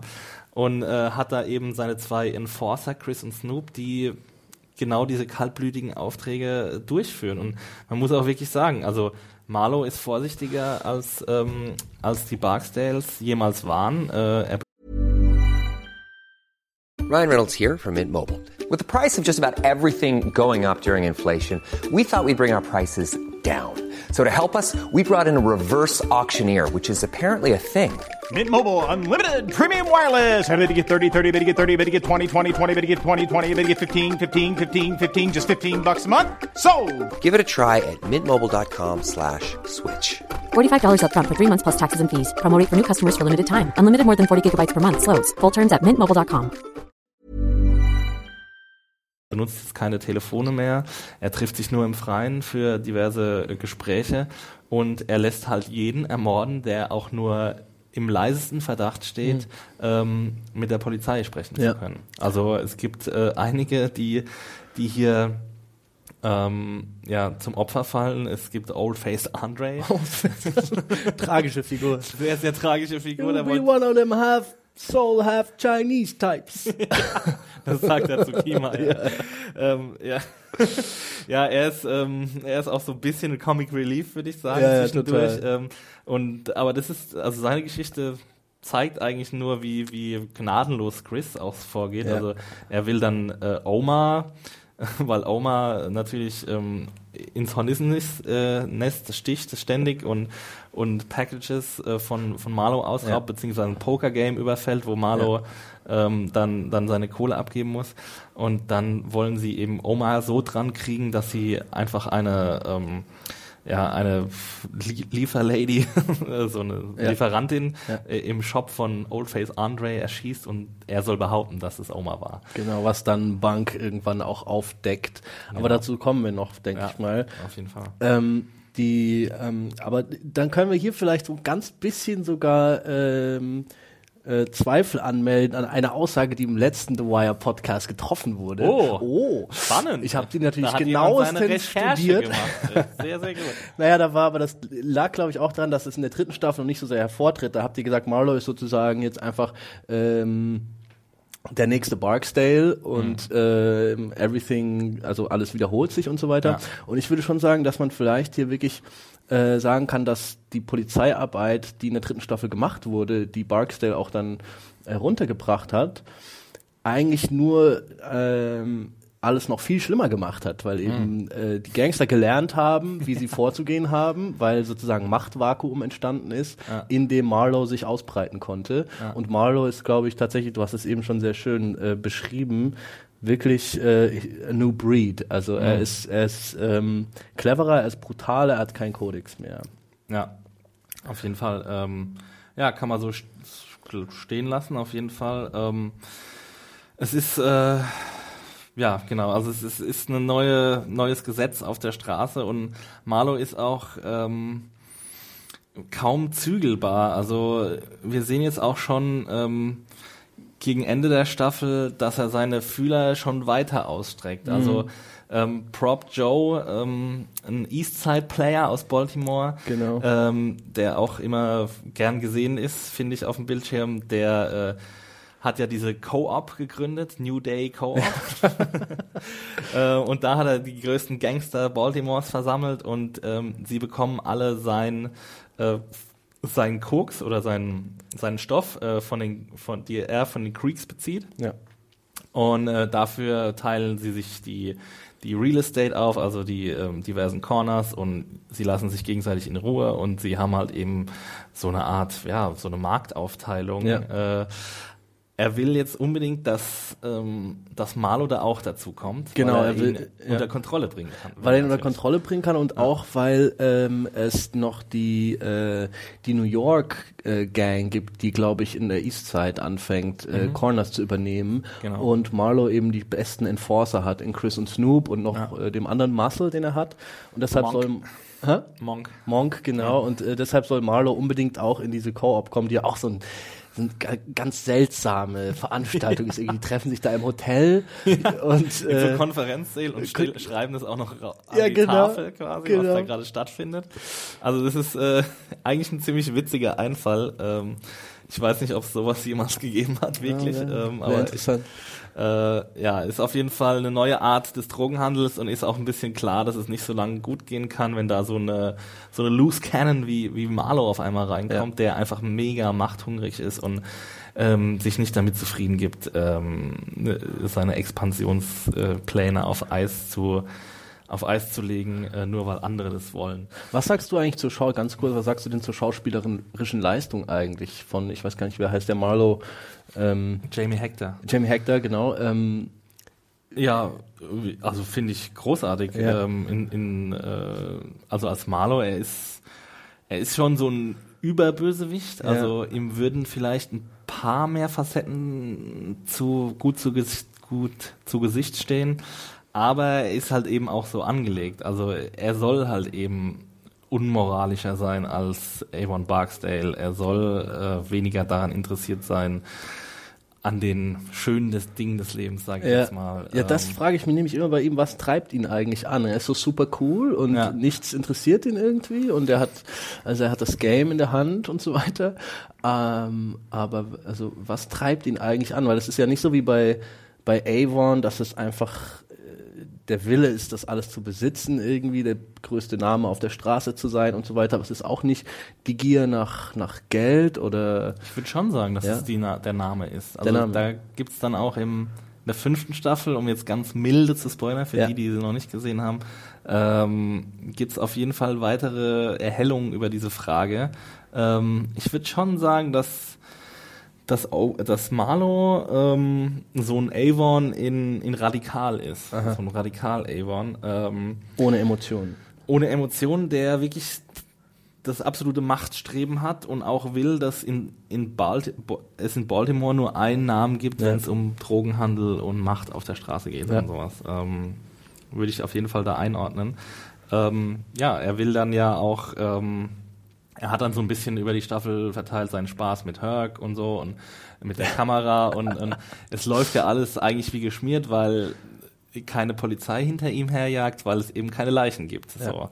He's not dropping bodies. Und ähm, dann ist es so ein bisschen smooth äh, sailing, bis eben Rob Joe sich dann ein bisschen einmischt und, äh, und Omar den Und Tipp Omar. mit dem Poke, Ja. Poker-Game gibt und so und, äh, und um ihn damit in die Co-op reinzubringen und das schafft er dann auch. Ähm, ja, nur hat er sich damit quasi den, den Teufel ins Nest, ins Nest geholt, ähm, weil, weil Marlow darin die Chance sieht, selbst die Connection zum Greek Ja, herzustellen. ja. Wie er es ja dann auch am Ende der Staffel, äh, zumindest unter Aufsicht von Prop Joe, ähm, hinkriegt. Genau, und das klappt eigentlich auch nur, weil Omar ähm, die Lieferung stiehlt. Genau. Ne? Also Omar überfällt sozusagen äh, noch bevor das ganze Dope dann von äh, Proposition Joe überhaupt verteilt werden kann, äh, überfällt er den, äh, den Lastwagen, in dem das drin ist. Ähm, und woraufhin dann Prop Joe äh, an die an die Solidarität appelliert in der Koop und sagt, wir müssen das jetzt alle gemeinsam tragen. Ähm, und da gibt's dann so einen kleinen Aufstand, ähm, den er aber dann sofort niederschlägt, indem er sagt, na gut, dann kriegt ihr gar nichts mehr von mir. Ähm, und Omar hat dann sogar natürlich auch noch, äh, ist dann frech genug, das den Sehr, sehr zurückzuverkaufen. 20 cents on the dollar und äh, Prop Joe verkauft es dann für 30 on Ja, the dollar. Das, ist auch, und das fällt nur in einem Nebensatz. Ne? Ja, genau. Prop Joe sagt das in einem Nebensatz zu Marlo oder so, oder Marlo zu Prop Joe, you're gonna sell it to me for 30 on the dollar. Ja. Und das ist Ja. einfach so grandios. Das ist großartig, das ist weil dann halt doch Prop Ja. Joe natürlich auch noch seinen Profit rausschlägt aus der ganzen Sache. Aber im Endeffekt natürlich dadurch dann wirklich äh, Marlowe äh, anfängt, Kontakte zu den Griechen zu knüpfen. Ja.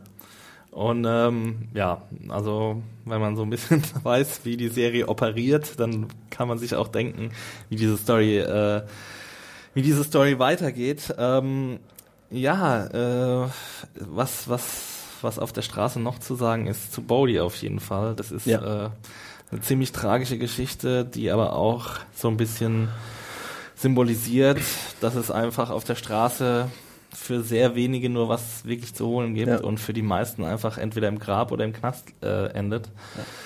Und äh, Bodhi war ja immer so ein bisschen ein zwiespältiger Charakter, Er war immer so ein bisschen der, der von allen zurechtgewiesen werden musste, so ein Hothead, so ein Heißsporn, ähm, der Wallace natürlich umgebracht hat, was äh, ja der vielleicht der größte Schockmoment der ersten Staffel war. absolut. Ähm, Und er will aber dieses Game, das Marlow spielt, nicht mehr so mit, ne, mitspielen. Ja, Bodhi, Bodhi ist eben tatsächlich der Soldier, der sich immer an die Regeln gehalten hat. ne? Ja. Und er sagt dann am Schluss wirklich, ja, und was ist eigentlich mit mir? Also Ja. ich habe mich immer danach, danach gerichtet, was andere von mir wollten. Ich habe immer klaglos hingenommen, die Befehle, die andere mir aufgeteilt haben.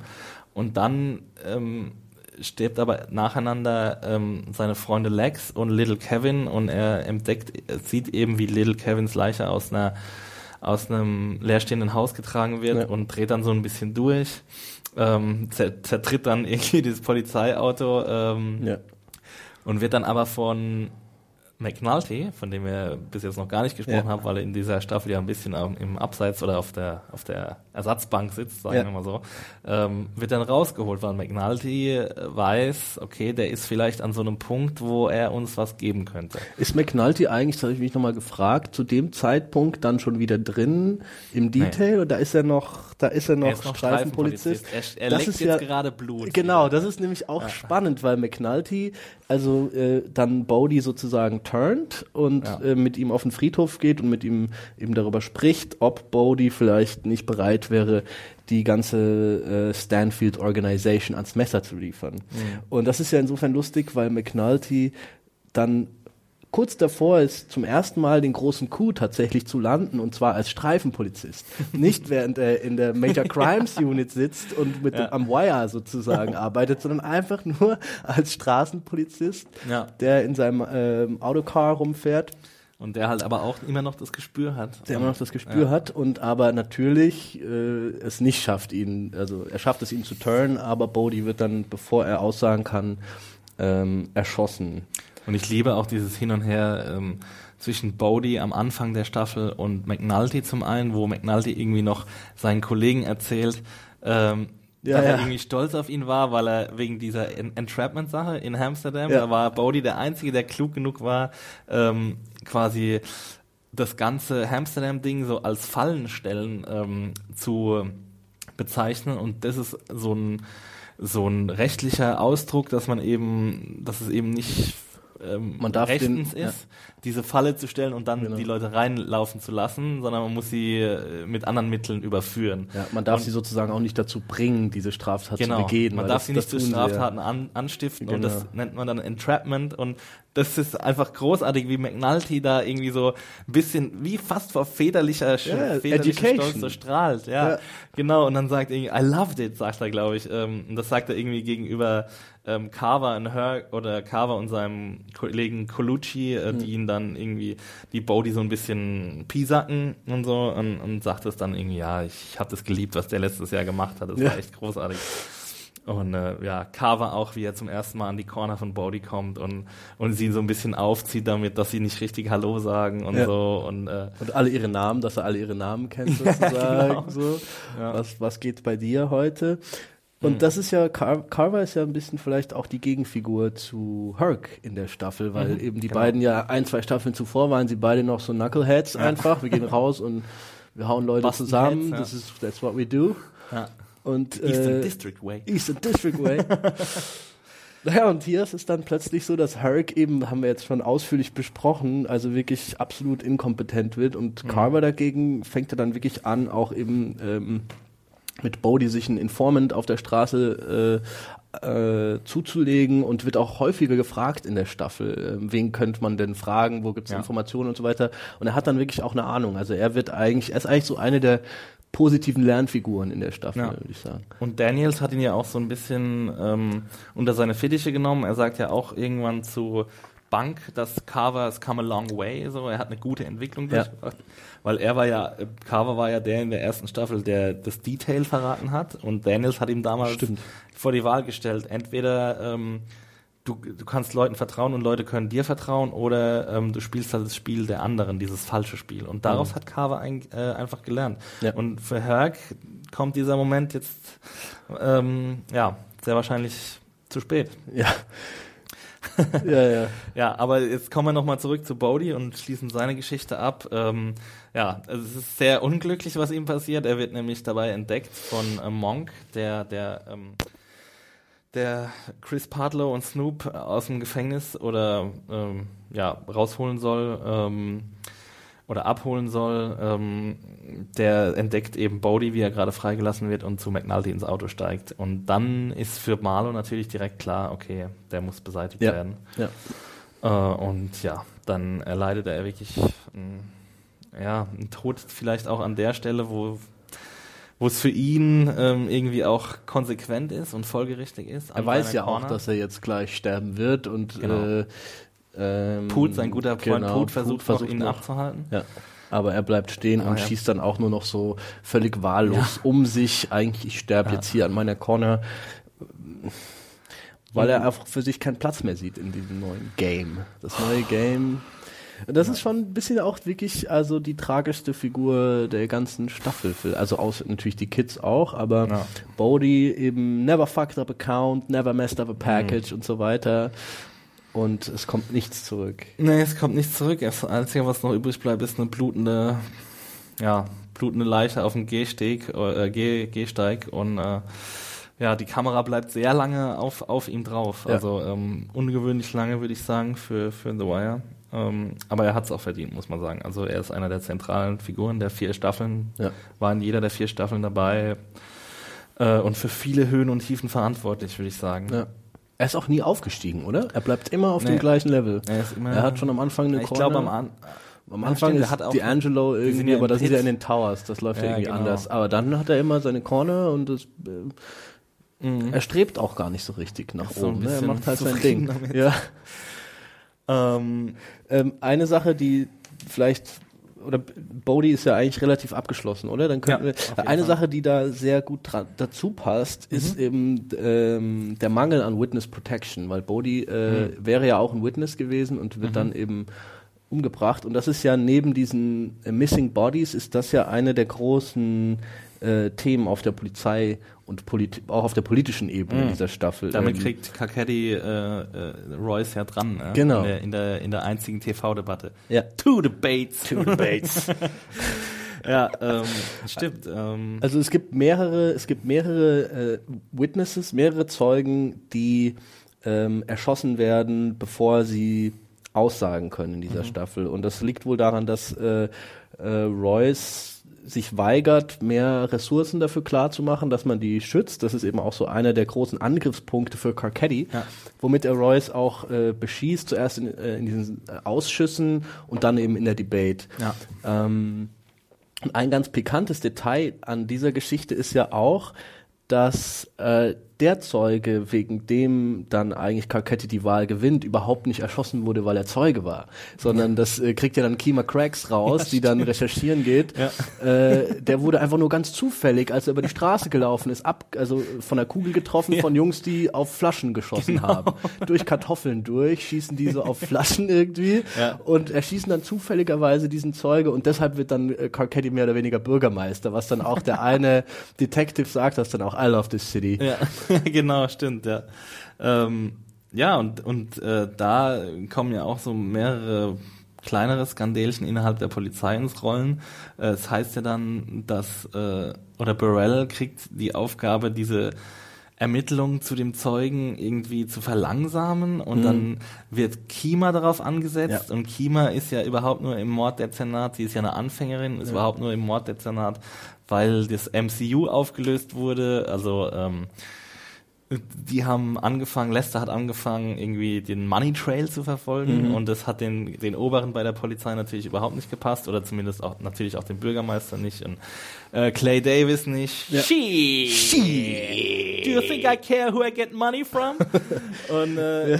und, und dann geht es natürlich, die Scheiße läuft einen Berg runter, ne? Das Und dann geht- wird das trojanische Horse. und dann wird, wird äh, der Uni äh, Unit Buster Marimo angerufen und der äh, löst dann auch diesen coolen Lieutenant ab, der sein Beach House baut. Ja, genau. Das ist ja auch groß. How's your Beach House coming? Great, Just great. great, just great. Ja, ähm, und, und dann kommt es eben dazu, dass Lester und Kima wollen sich eben ein New Home suchen, weil sie keinen Bock mehr auf Marimo haben und dann landen sie beide in Homicide und ähm, Kima wird eben auf den Fall eingesetzt und durchläuft dann irgendwie so ein ganz äh, innerhalb von wenigen Tagen so ein so eine emotionale Achterbahnfahrt, weil Ja. sie ins kalte Wasser geworfen wird und auch ähm, ja dann äh, vor, vor die Öffentlichkeit gezerrt wird. Also dann äh, ja werden verschiedene Presse, äh, Pressekonferenzen anberaumt und so. Und es geht hin und her auf jeden Fall. Ähm, ja, ist das Ende vom Lied, dass Kakedi davon profitiert und zum Bürgermeister gewählt Genau. wird. Es reicht auf jeden Ja. Fall ähm, für ihn. Und äh, ja, mit ihm, ich würde sagen, dann können wir so ein bisschen springen. Ähm, von City Hall und Polizei, das hängt ja dann auch sehr stark miteinander Ja, zusammen. ja, ja. Also die neue Regierung von Kakedi, die will natürlich erstmal, äh, weil Kakedi mit dem Wahlkampfslogan eben Baltimore sicherer machen, ähm, jetzt einfach nur para paraphrasiert, ähm, will er das Department umkrempeln. Genau, ja. Und dazu braucht er neue Bewertungsmechanismen und neues Personal vor allem. Ja. Und dieses neue Personal, da bietet sich dann äh, Cedric Daniels an, Mhm. der auch, ähm, den er, ich glaube, mehrfach auch in Aktion erlebt. Auf einer Crime Scene sieht er ihn und äh, meint so, ah, he knows his business und so weiter. Ähm, und eigentlich wäre Daniels für ihn auch, glaube ich, die ideale Ersetzung für Burrell. Aber er kriegt Burrell nicht los, also den bisherigen Polizeichef, ähm, weil äh, naja, er ist weiß und er kann nicht einfach einen schwarzen äh, Polizeichef feuern. Das geht nicht. Zumindest kann er ihn nicht mit einem weißen ersetzen. It's not gonna play good not with the mini good. ministers. Also kann er Rawls, der äh, Deputy Commissioner ist, ja. Äh, nicht äh, für ähm, Burrell einsetzen und er kann aber auch keine international, äh, also ähm, überstaatliche Ausschreibung machen, weil es nicht genug Geld gibt in Baltimore. das heißt, he's, he's stuck with Burrell. Ja, das ist so. so bitte, er kann ihn nicht feuern. Ja, auf jeden Fall. Ähm, und, und Rawls macht ja dann auch so einen kleinen, ähm, so einen kleinen Power-Move. Oh ja, das und, ist auch eine sehr eklige Szene. Ja, und scheitert aber damit. Also er Ja. hat seinen, seinen Move quasi zu früh gemacht, weil Burrell einfach zu gut connected ist in, in Baltimore und zu viele Leute, die Ministers und no Noreen oder Norris, oder wie sie heißt, die, die Council President, Ja. die ist dann auch äh, irgendwie, die hatte auch ihre Finger mit ins Spiel und da ähm, das ist einer der vielen Plates of Shit, die Kakedi essen muss, Genau. was ja so eine super schöne Analogie ist, die sich die, durch die ganze Staffel zieht. Er, bevor er gewählt wird, ähm, unterhält er sich mit dem letzten weißen Bürgermeister, den Baltimore hatte, und er sagt ihm dann so, ja, und dann kommt die und die Gewerkschaft und dann kommt der und der Interessenverband und die alle bringen dir einen Plate of Shit und dann musst du den auslöffeln und dann kommen die nächsten und die geben dir dann auch den Plate. Und genau das ähm, passiert jetzt eben mit Kaketti. Ähm, Ja. und er verspricht ja nach seiner Wahl, verspricht er ja das Blaue vom Himmel, it's the morning in Baltimore, it's gonna be a new day und vor allem für die Polizei. Ja.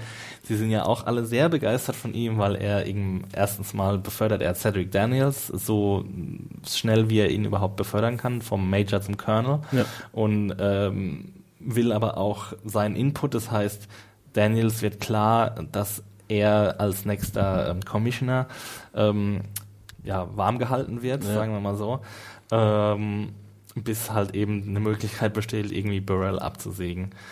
Ähm, und ja, das heißt halt, die Major Crimes Unit wird wieder aufgebaut, ähm, dann durch, durch Daniels und das heißt eben, es wird kein Stat mehr geben, äh, Stat Game mehr geben. Und diverse Majors sind so ein bisschen ja, verzweifelt. genau. Die sagen irgendwie, ja, und was sollen wir dann jetzt machen, weil wir kennen nur das Stat We Game. raised our boys on stats. Es ist gar nicht, Genau. also es ist gar nicht so leicht, das, ähm, das alles zu verändern. Ja, diese Philosophie auszutreiben einfach. Ja. Es gibt da noch diese kleine, ähm, diese kleine Szene von Aktivismus, die Carcetti dann macht. Er fährt dann nämlich zu den einzelnen äh, ähm, ja, genau. Dienstleistern der Stadt, zum, zum äh, denen die Autos abschleppen, Zum Wasserwerk und und zum Wasserwerk so, ja. und so weiter und gibt äh, anonyme Beschwerden ab, von denen er aber nicht sagt, wo sie stattgefunden haben. Also er sagt, da und da steht, es steht ein Auto rum, das muss abgeschleppt werden, aber er sagt nicht wo. Mhm. Und deshalb ziehen die dann alle los durch die ganze Stadt und fangen an, überall sauber zu machen. Aber das ist eigentlich so der einzige richtige Erfolg, den er dann verzeichnen kann, weil dann kommt auch ganz schnell raus, dass Royce eigentlich die Budgets total überzogen hat.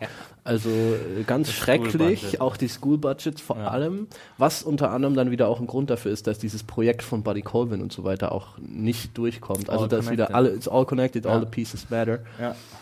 Und ähm, ja, das fand ich, wir haben da auch schon mal äh, häufiger drüber gesprochen, aber ich finde das schon großartig, dass da diese Carcetti, der idealistische Politiker, vielleicht, also Mhm. ihr habt das ja im letzten The Wire äh, Podcast so ein bisschen hinterfragt, ob er Ich der hätte den auch überhaupt nochmal hören sollen, ist. was ich damals verzapft habe. Also, also ihr sagtet da, dass ihr beim Wiedergucken sozusagen gemerkt habt, dass man schon von Anfang an diese Carcetti-Figur auch so Ambivalent. lesen kann, Ja. dass sie vielleicht, dass er vielleicht niemals dieser richtige Idealist war. Aber so einen kleinen Funken Idealismus können wir ihm ja vielleicht. Ja. zuschreiben. Auf jeden Fall.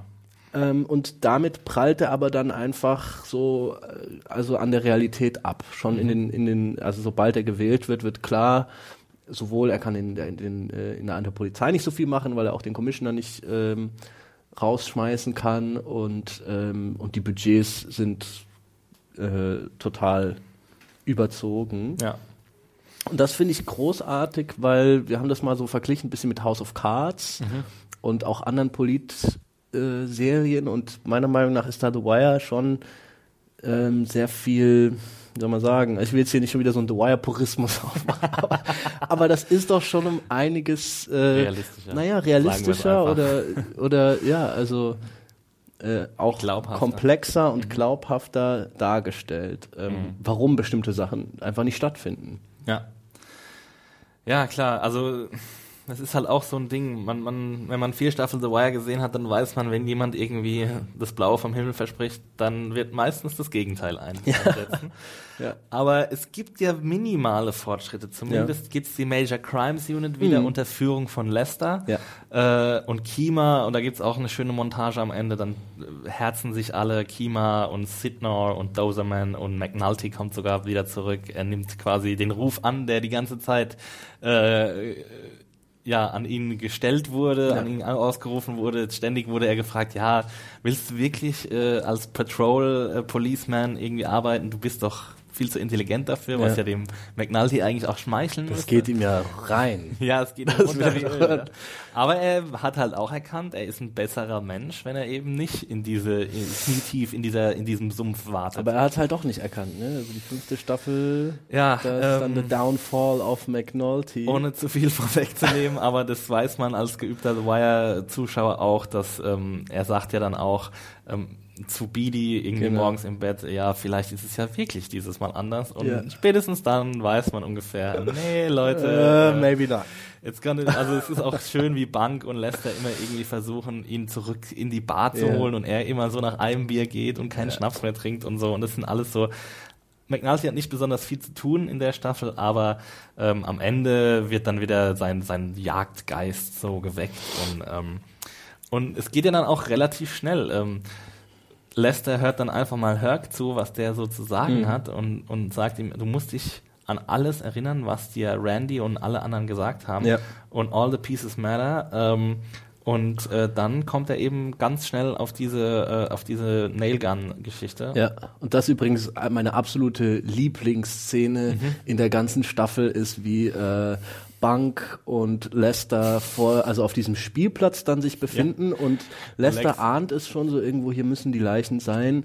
Und dann gibt es so einen Zoom-out und man sieht, wie sie vor diesem, vor dieser, vor diesem Viertel voller Vacants stehen Ja. und es ist klar, die sind voller Leichen und es ist Ja. irgendwie so total, es hat so was Gespenstisches irgendwie. Da kommt alles, kulminiert quasi alles, was in dieser Staffel passiert ist. Mhm. Ja. Also von den äh, Jungs über die Politik, über, äh, über die Polizei, also über die Straße, alles, ähm, alles kulmi- kulminiert in diesem Moment.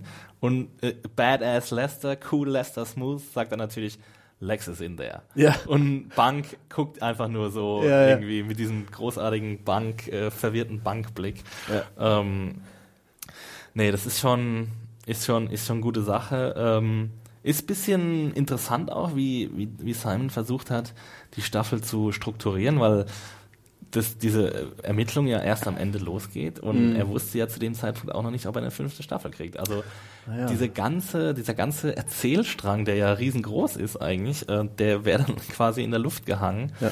ähm, wenn er keine fünfte Staffel bekommen hätte. Aber das, das hat er erst äh, dann nach der Ausstrahlung ähm, erfahren, oder? Ja, The Wire musste ja immer kämpfen, äh, hatte ja immer ähm, ziemlich miese Quoten. Also Ja. als es ausgestrahlt wurde, war The Wire nicht, ähm, hatte es nicht diesen Acclaim, äh, das es jetzt hat, sondern es waren immer recht deprimierende Zuschauerzahlen und nach jeder Staffel haben alle darum gezittert, dass es eine weitere gibt. Ähm, David Simon hat mal gesagt, dass er eigentlich noch eine sechste hätte machen wollen.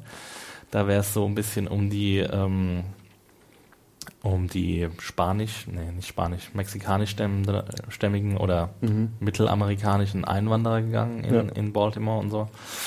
Ist nicht zustande gekommen. Manche, manche hoffnungsvollen Zuschauer oder Fans, die glauben immer noch daran, dass es irgendwann mal kommen wird. äh, ich bin mir da ziemlich unsicher. Ähm, ja. Aber äh, ja, wir Genau, wir, wir haben jetzt äh, die Major Crimes Unit, die ist jetzt auf den, auf den Spuren von Marlow. Ja. Ähm, wir haben auf der Straße alles erzählt. Vielleicht verlieren wir noch ein paar Worte zu Bubbles. der, Bubbles, ja. Ähm, ja, sein, so einen kleinen Pro so einen Protégé an seiner Seite hat. Bubbles! Und das ja auch einen sehr, sehr tragischen Ausgang nimmt. Ne? Ja. Das hat fast schon so ein, äh, das hat mich so ein bisschen an griechische äh, antike Tragödien äh, erinnert vom Handlungsstrang. Also das war fast schon ein bisschen much für The Wire, aber ich fand's großartig. Also Bubbles, der eben, also Bubbles Depot, äh, sich dann seinen eigenen Ja. Job äh, geschaffen hat. Er fährt also mit so einem Einkaufswagen durch die Straßen und verkauft äh, Whiteys, Ja, Whitey Sale. Whitey Sale. Three for five oder so. und verkaufte alles Mögliche und irgendwann gibt es einen anderen ähm, Dope-Fiend, der da auch immer rumhängt auf der Straße, der noch ein bisschen jünger ist als Bubbles und der ihn dann eigentlich fast täglich überfällt und ihn äh, mehr oder weniger zusammenschlägt und ihm sein Geld oder seine Drogen oder eben beides wegnimmt. Ja. Und Bubbles auch hier wieder Herc auf eine ganz bittere Art und Weise involviert. Wir kommen immer bei Herc raus. Ist echt so. Wenn es schlecht läuft, ist immer Herc dahinter. Also Bubbles, ähm, Bubbles meldet sich dann ähm, bei Kima, die aber mittlerweile bei der Mordkommission arbeitet und ihn dann an, ähm, an Herc weitervermittelt. Ja. Und Herc soll eben, äh, sobald dieser Typ wieder auftaucht, äh, sofort kommen und Bubbles kann ihn anrufen und Bubbles ruft ihn, glaube ich, zwei oder dreimal an und immer äh, schafft Herc es nicht, das Telefon abzunehmen, weil er irgendwas anderes macht. Ich glaube, einmal ist er mit Randy im Gespräch oder mit Little Genau. Kevin und einmal ist er mit Marimo im Gespräch. Genau, und, ähm, und Bubbles wird dann also alleine zurückgelassen und einmal ist es sogar so, dass er dann diesen Typen auch noch extra provoziert, weil er davon ausgeht, dass jetzt gleich äh, Herc vorbeikommt. Und Weil er einen Herc, Polizeiwagen ja schon sieht. genau, er sieht einen Polizeiwagen, das ist aber nicht Herc. Und ähm, also Bubbles wird mehrfach aufs Übelste zusammengeschlagen. Ja. Und um diesen Typen dann loszuwerden, besorgt er sich äh, Cyanid, glaube ich. Ja, also irgendein... Da, da, da gibt es so eine schöne Szene, wo sie dann fachsimpeln darüber, was wohl das Genau. Beste ist, was genauso aufkocht wie Heroin und Genau. benutzt werden kann. Äh, ja. Und äh, das, das besorgt er sich dann also, um diesem Typen einen Hotshot zu bereiten. Also Ja. das in die Drogen reinzumischen und äh, ähm, es kommt dann alles nicht so, wie er sich das vorgestellt hat. Ähm, sein sozusagen, man könnte fast sagen Ziehsohn, oder? ja, auf jeden Ähm, Fall. Sherrod. Gerard, mit dem er zusammen eine Weile lang Bubbles Depot auch durchgezogen hat. Und den er sogar zurück auf die Schule schicken wollte. Genau. Wo er übrigens, kleiner Einschub, äh, Ja. äh, Press Ja, ja. trifft. Und dann irgendwie meint, ja, bist du undercover? Ich hab dich, also ich, ich schütze dich, kein Problem. I got you, genau. Ja. Ja, ist grandios. Großartig. Aber tragisches Ende, ne? Also, Genau, also Bubbles ähm, vergiftet dann äh, aus Versehen seinen eigenen Ziehsohn, der einfach vor ihm nach Hause kommt und sich diese präparierten Drogen nimmt. Und dann, ähm, naja, in der letzten Episode der Staffel, die übrigens einen großartigen Anfang hat, darüber würde ich auch gerne noch mal ganz kurz sprechen, Landsman, hat da seinen Auftritt. Nee, da er summt ein Weihnachtslied. Ja, er ne? summt ein Weihnachtslied und Ja. Bubbles sitzt äh, in der Bubbles sitzt in der in der Zelle und sagt, äh, buchtet mich ein, ich habe diesen Jungen umgebracht. Ja. Und Landsman, es ist Weihnachten, hat seine absolut geschmacklose Weihnachtskrawatte an. und Bubbles kotzt ihm dann auf diese Krawatte und Ja. Landsman geht aufs Klo, um sich diese Kotze von der Krawatte zu wischen und ist schlecht gelaunt und dann schaut er hinter sich auf so eine Kachel und da steht dann Rawls Sucks Cock. Das ist so Und großartig. dann ist er sofort wieder happy und fängt an, das Weihnachtslied weiter zu singen. Und es ist ja so ein großartiger Callback an die dritte Staffel, als wir Rolls nur ganz kurz in dieser Gay-Bar gesehen haben, weißt du? Und Richtig. das ist einfach, also so grandios, dass Ja. nochmal irgendwie, ob das jemand weiß oder ob das, ob jemand einfach nur Rolls irgendwie dissen wollte. Stimmt. Und äh, ja, das ist einfach. Das Also ist Ross so, does suck cock. Ja, For he real. really does. Ja. Aber das weiß der Lanceman nicht. Das ist ja das Großartige. Ja. Aber er freut sich halt natürlich Ja, trotzdem drüber.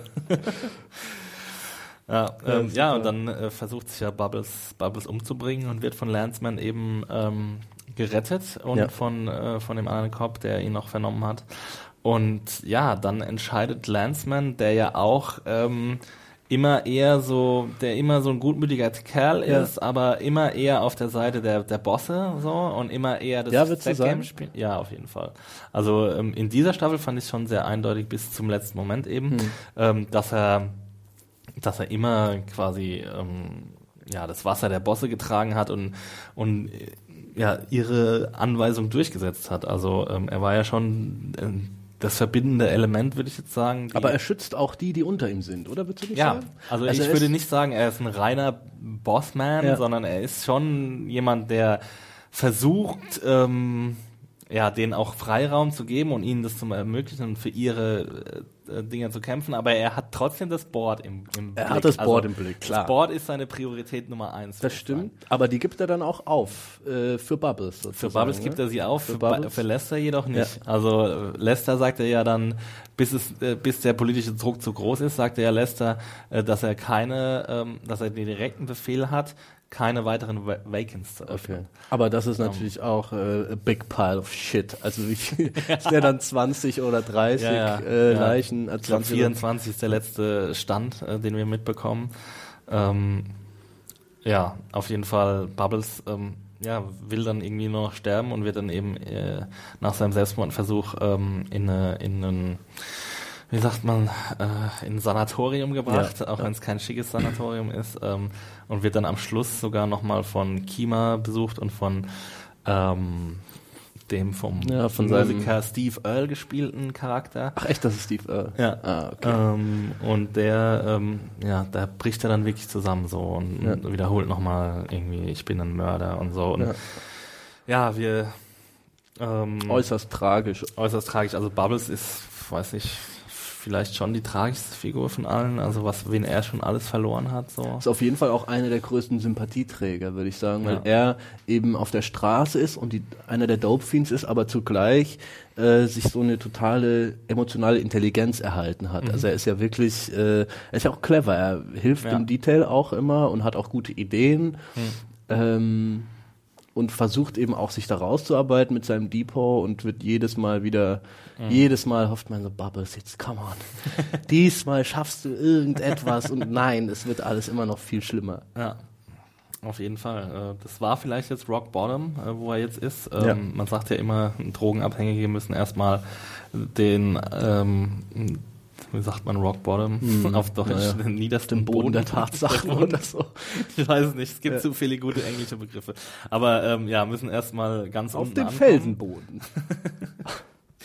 müssen erstmal ganz unten vielleicht, ganz unten ankommen äh, und dann und dann können sie sich da rausgraben. Vielleicht ist der Zeitpunkt ja jetzt gekommen ähm, für Bubbles. Ja. Ähm, ich weiß nicht.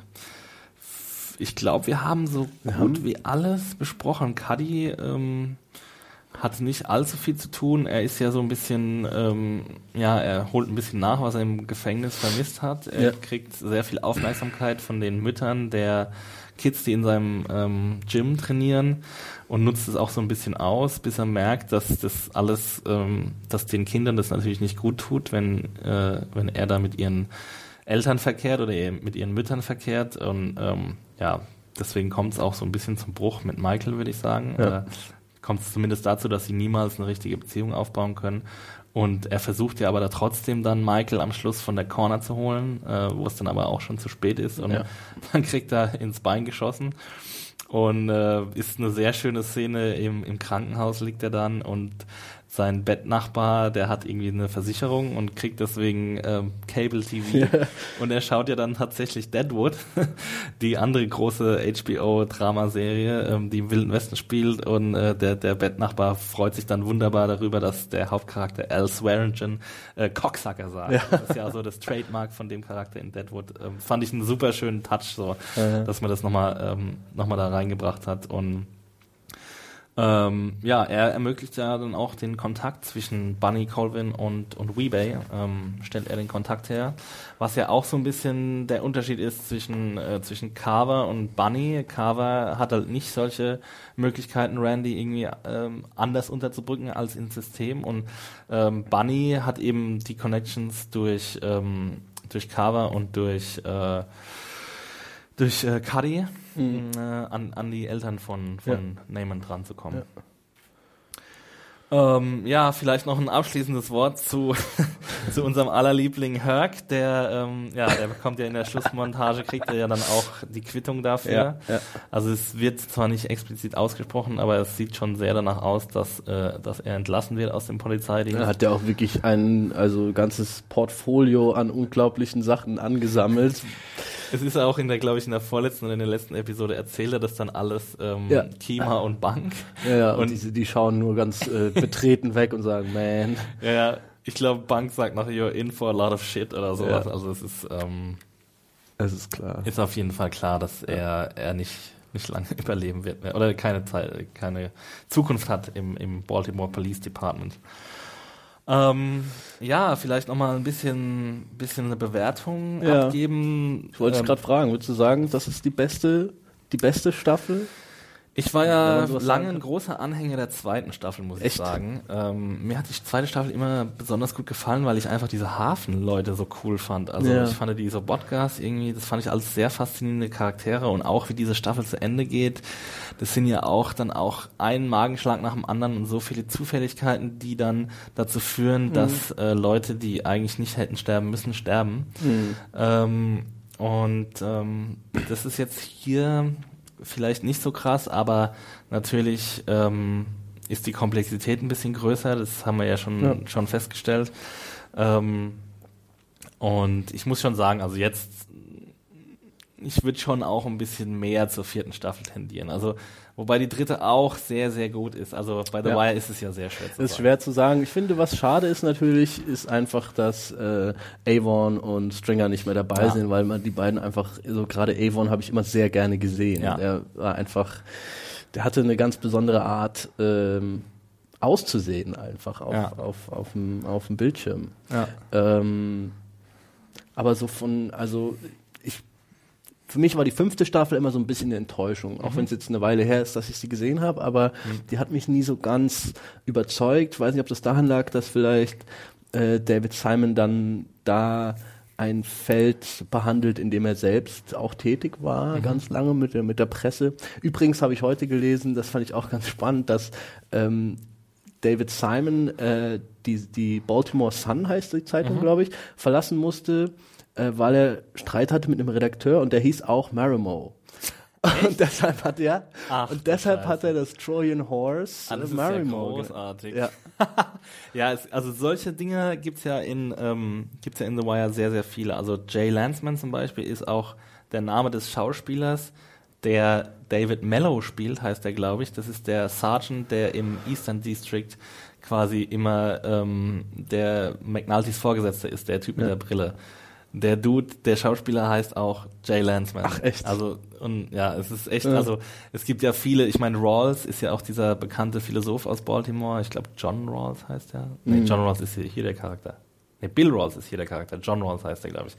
Ähm, und äh, ja, es gibt Barksdale war, glaube ich, auch irgendwie so ein Polizeichef in Baltimore oder sowas. Okay. Also das ist, ich glaube, damit spielt ähm, David Simon sehr, sehr gerne. Ja. Und da gibt's ähm, wenn man sich so, äh, so Organisa Organigramme von der Baltimore Police anguckt, aktuelle wie auch alte, dann sieht man da immer wieder Namen, die, die in The Wire auftauchen. Das ist schon ähm, super interessant. Aber das zum Beispiel wusste ich noch nicht. Und das äh, ist auf jeden Fall absoluten Wire-Crack auf jeden noch. Fall, ey.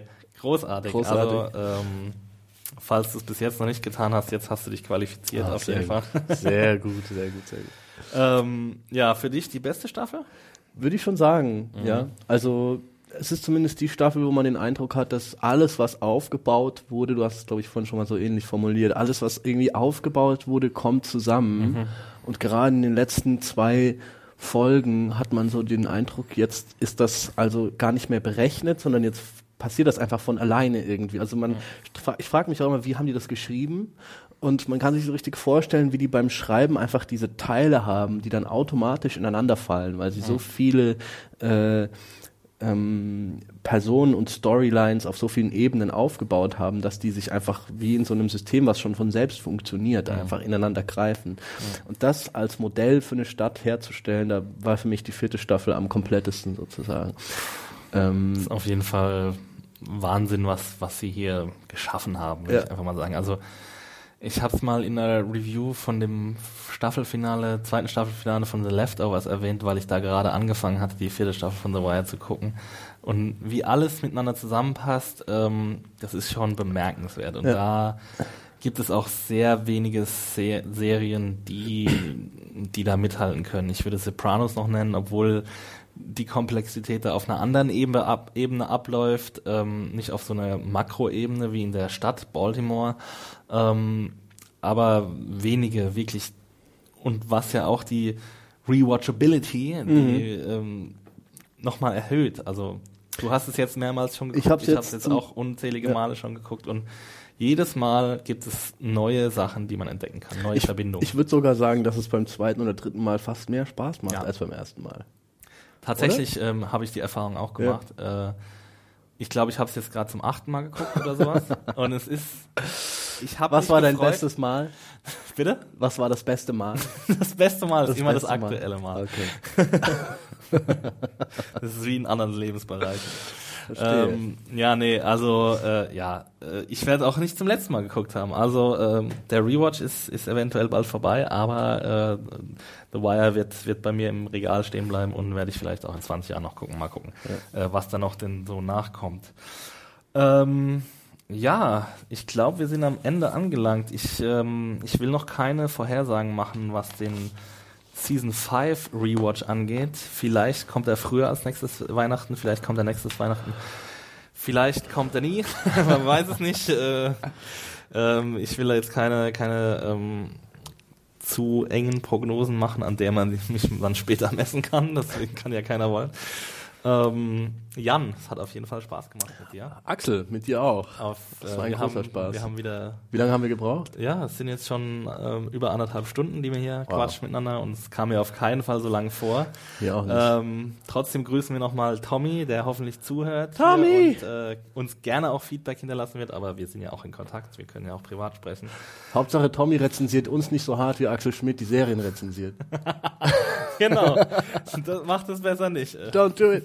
Sei nicht so streng. ähm, ich vertrage meine eigene Medizin nämlich nicht. Ähm, ja, zum Abschied bleibt mir noch zu sagen, äh, abonniert uns, gebt uns Daumen bei YouTube, gebt uns Rezensionen bei iTunes, abonniert uns bei iTunes.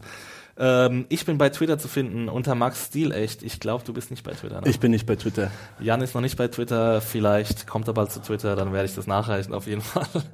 ähm, ja, bleibt mir noch zu sagen, ähm, habt viel Spaß bei The Wire, habt ein schönes Weihnachtsfest, kommt gut ins neue Jahr und äh, the game stay the game. The game stay the game. Ciao. Tschüss.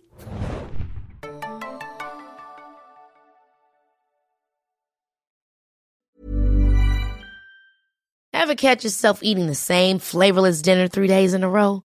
Dreaming of something better? Well, HelloFresh is your guilt-free dream come true, baby. It's me, Kiki Palmer. Let's wake up those taste buds with hot, juicy pecan-crusted chicken or garlic butter shrimp scampi. Mm. Hello Fresh. Stop dreaming of all the delicious possibilities and dig in at HelloFresh.com. Let's get this dinner party started.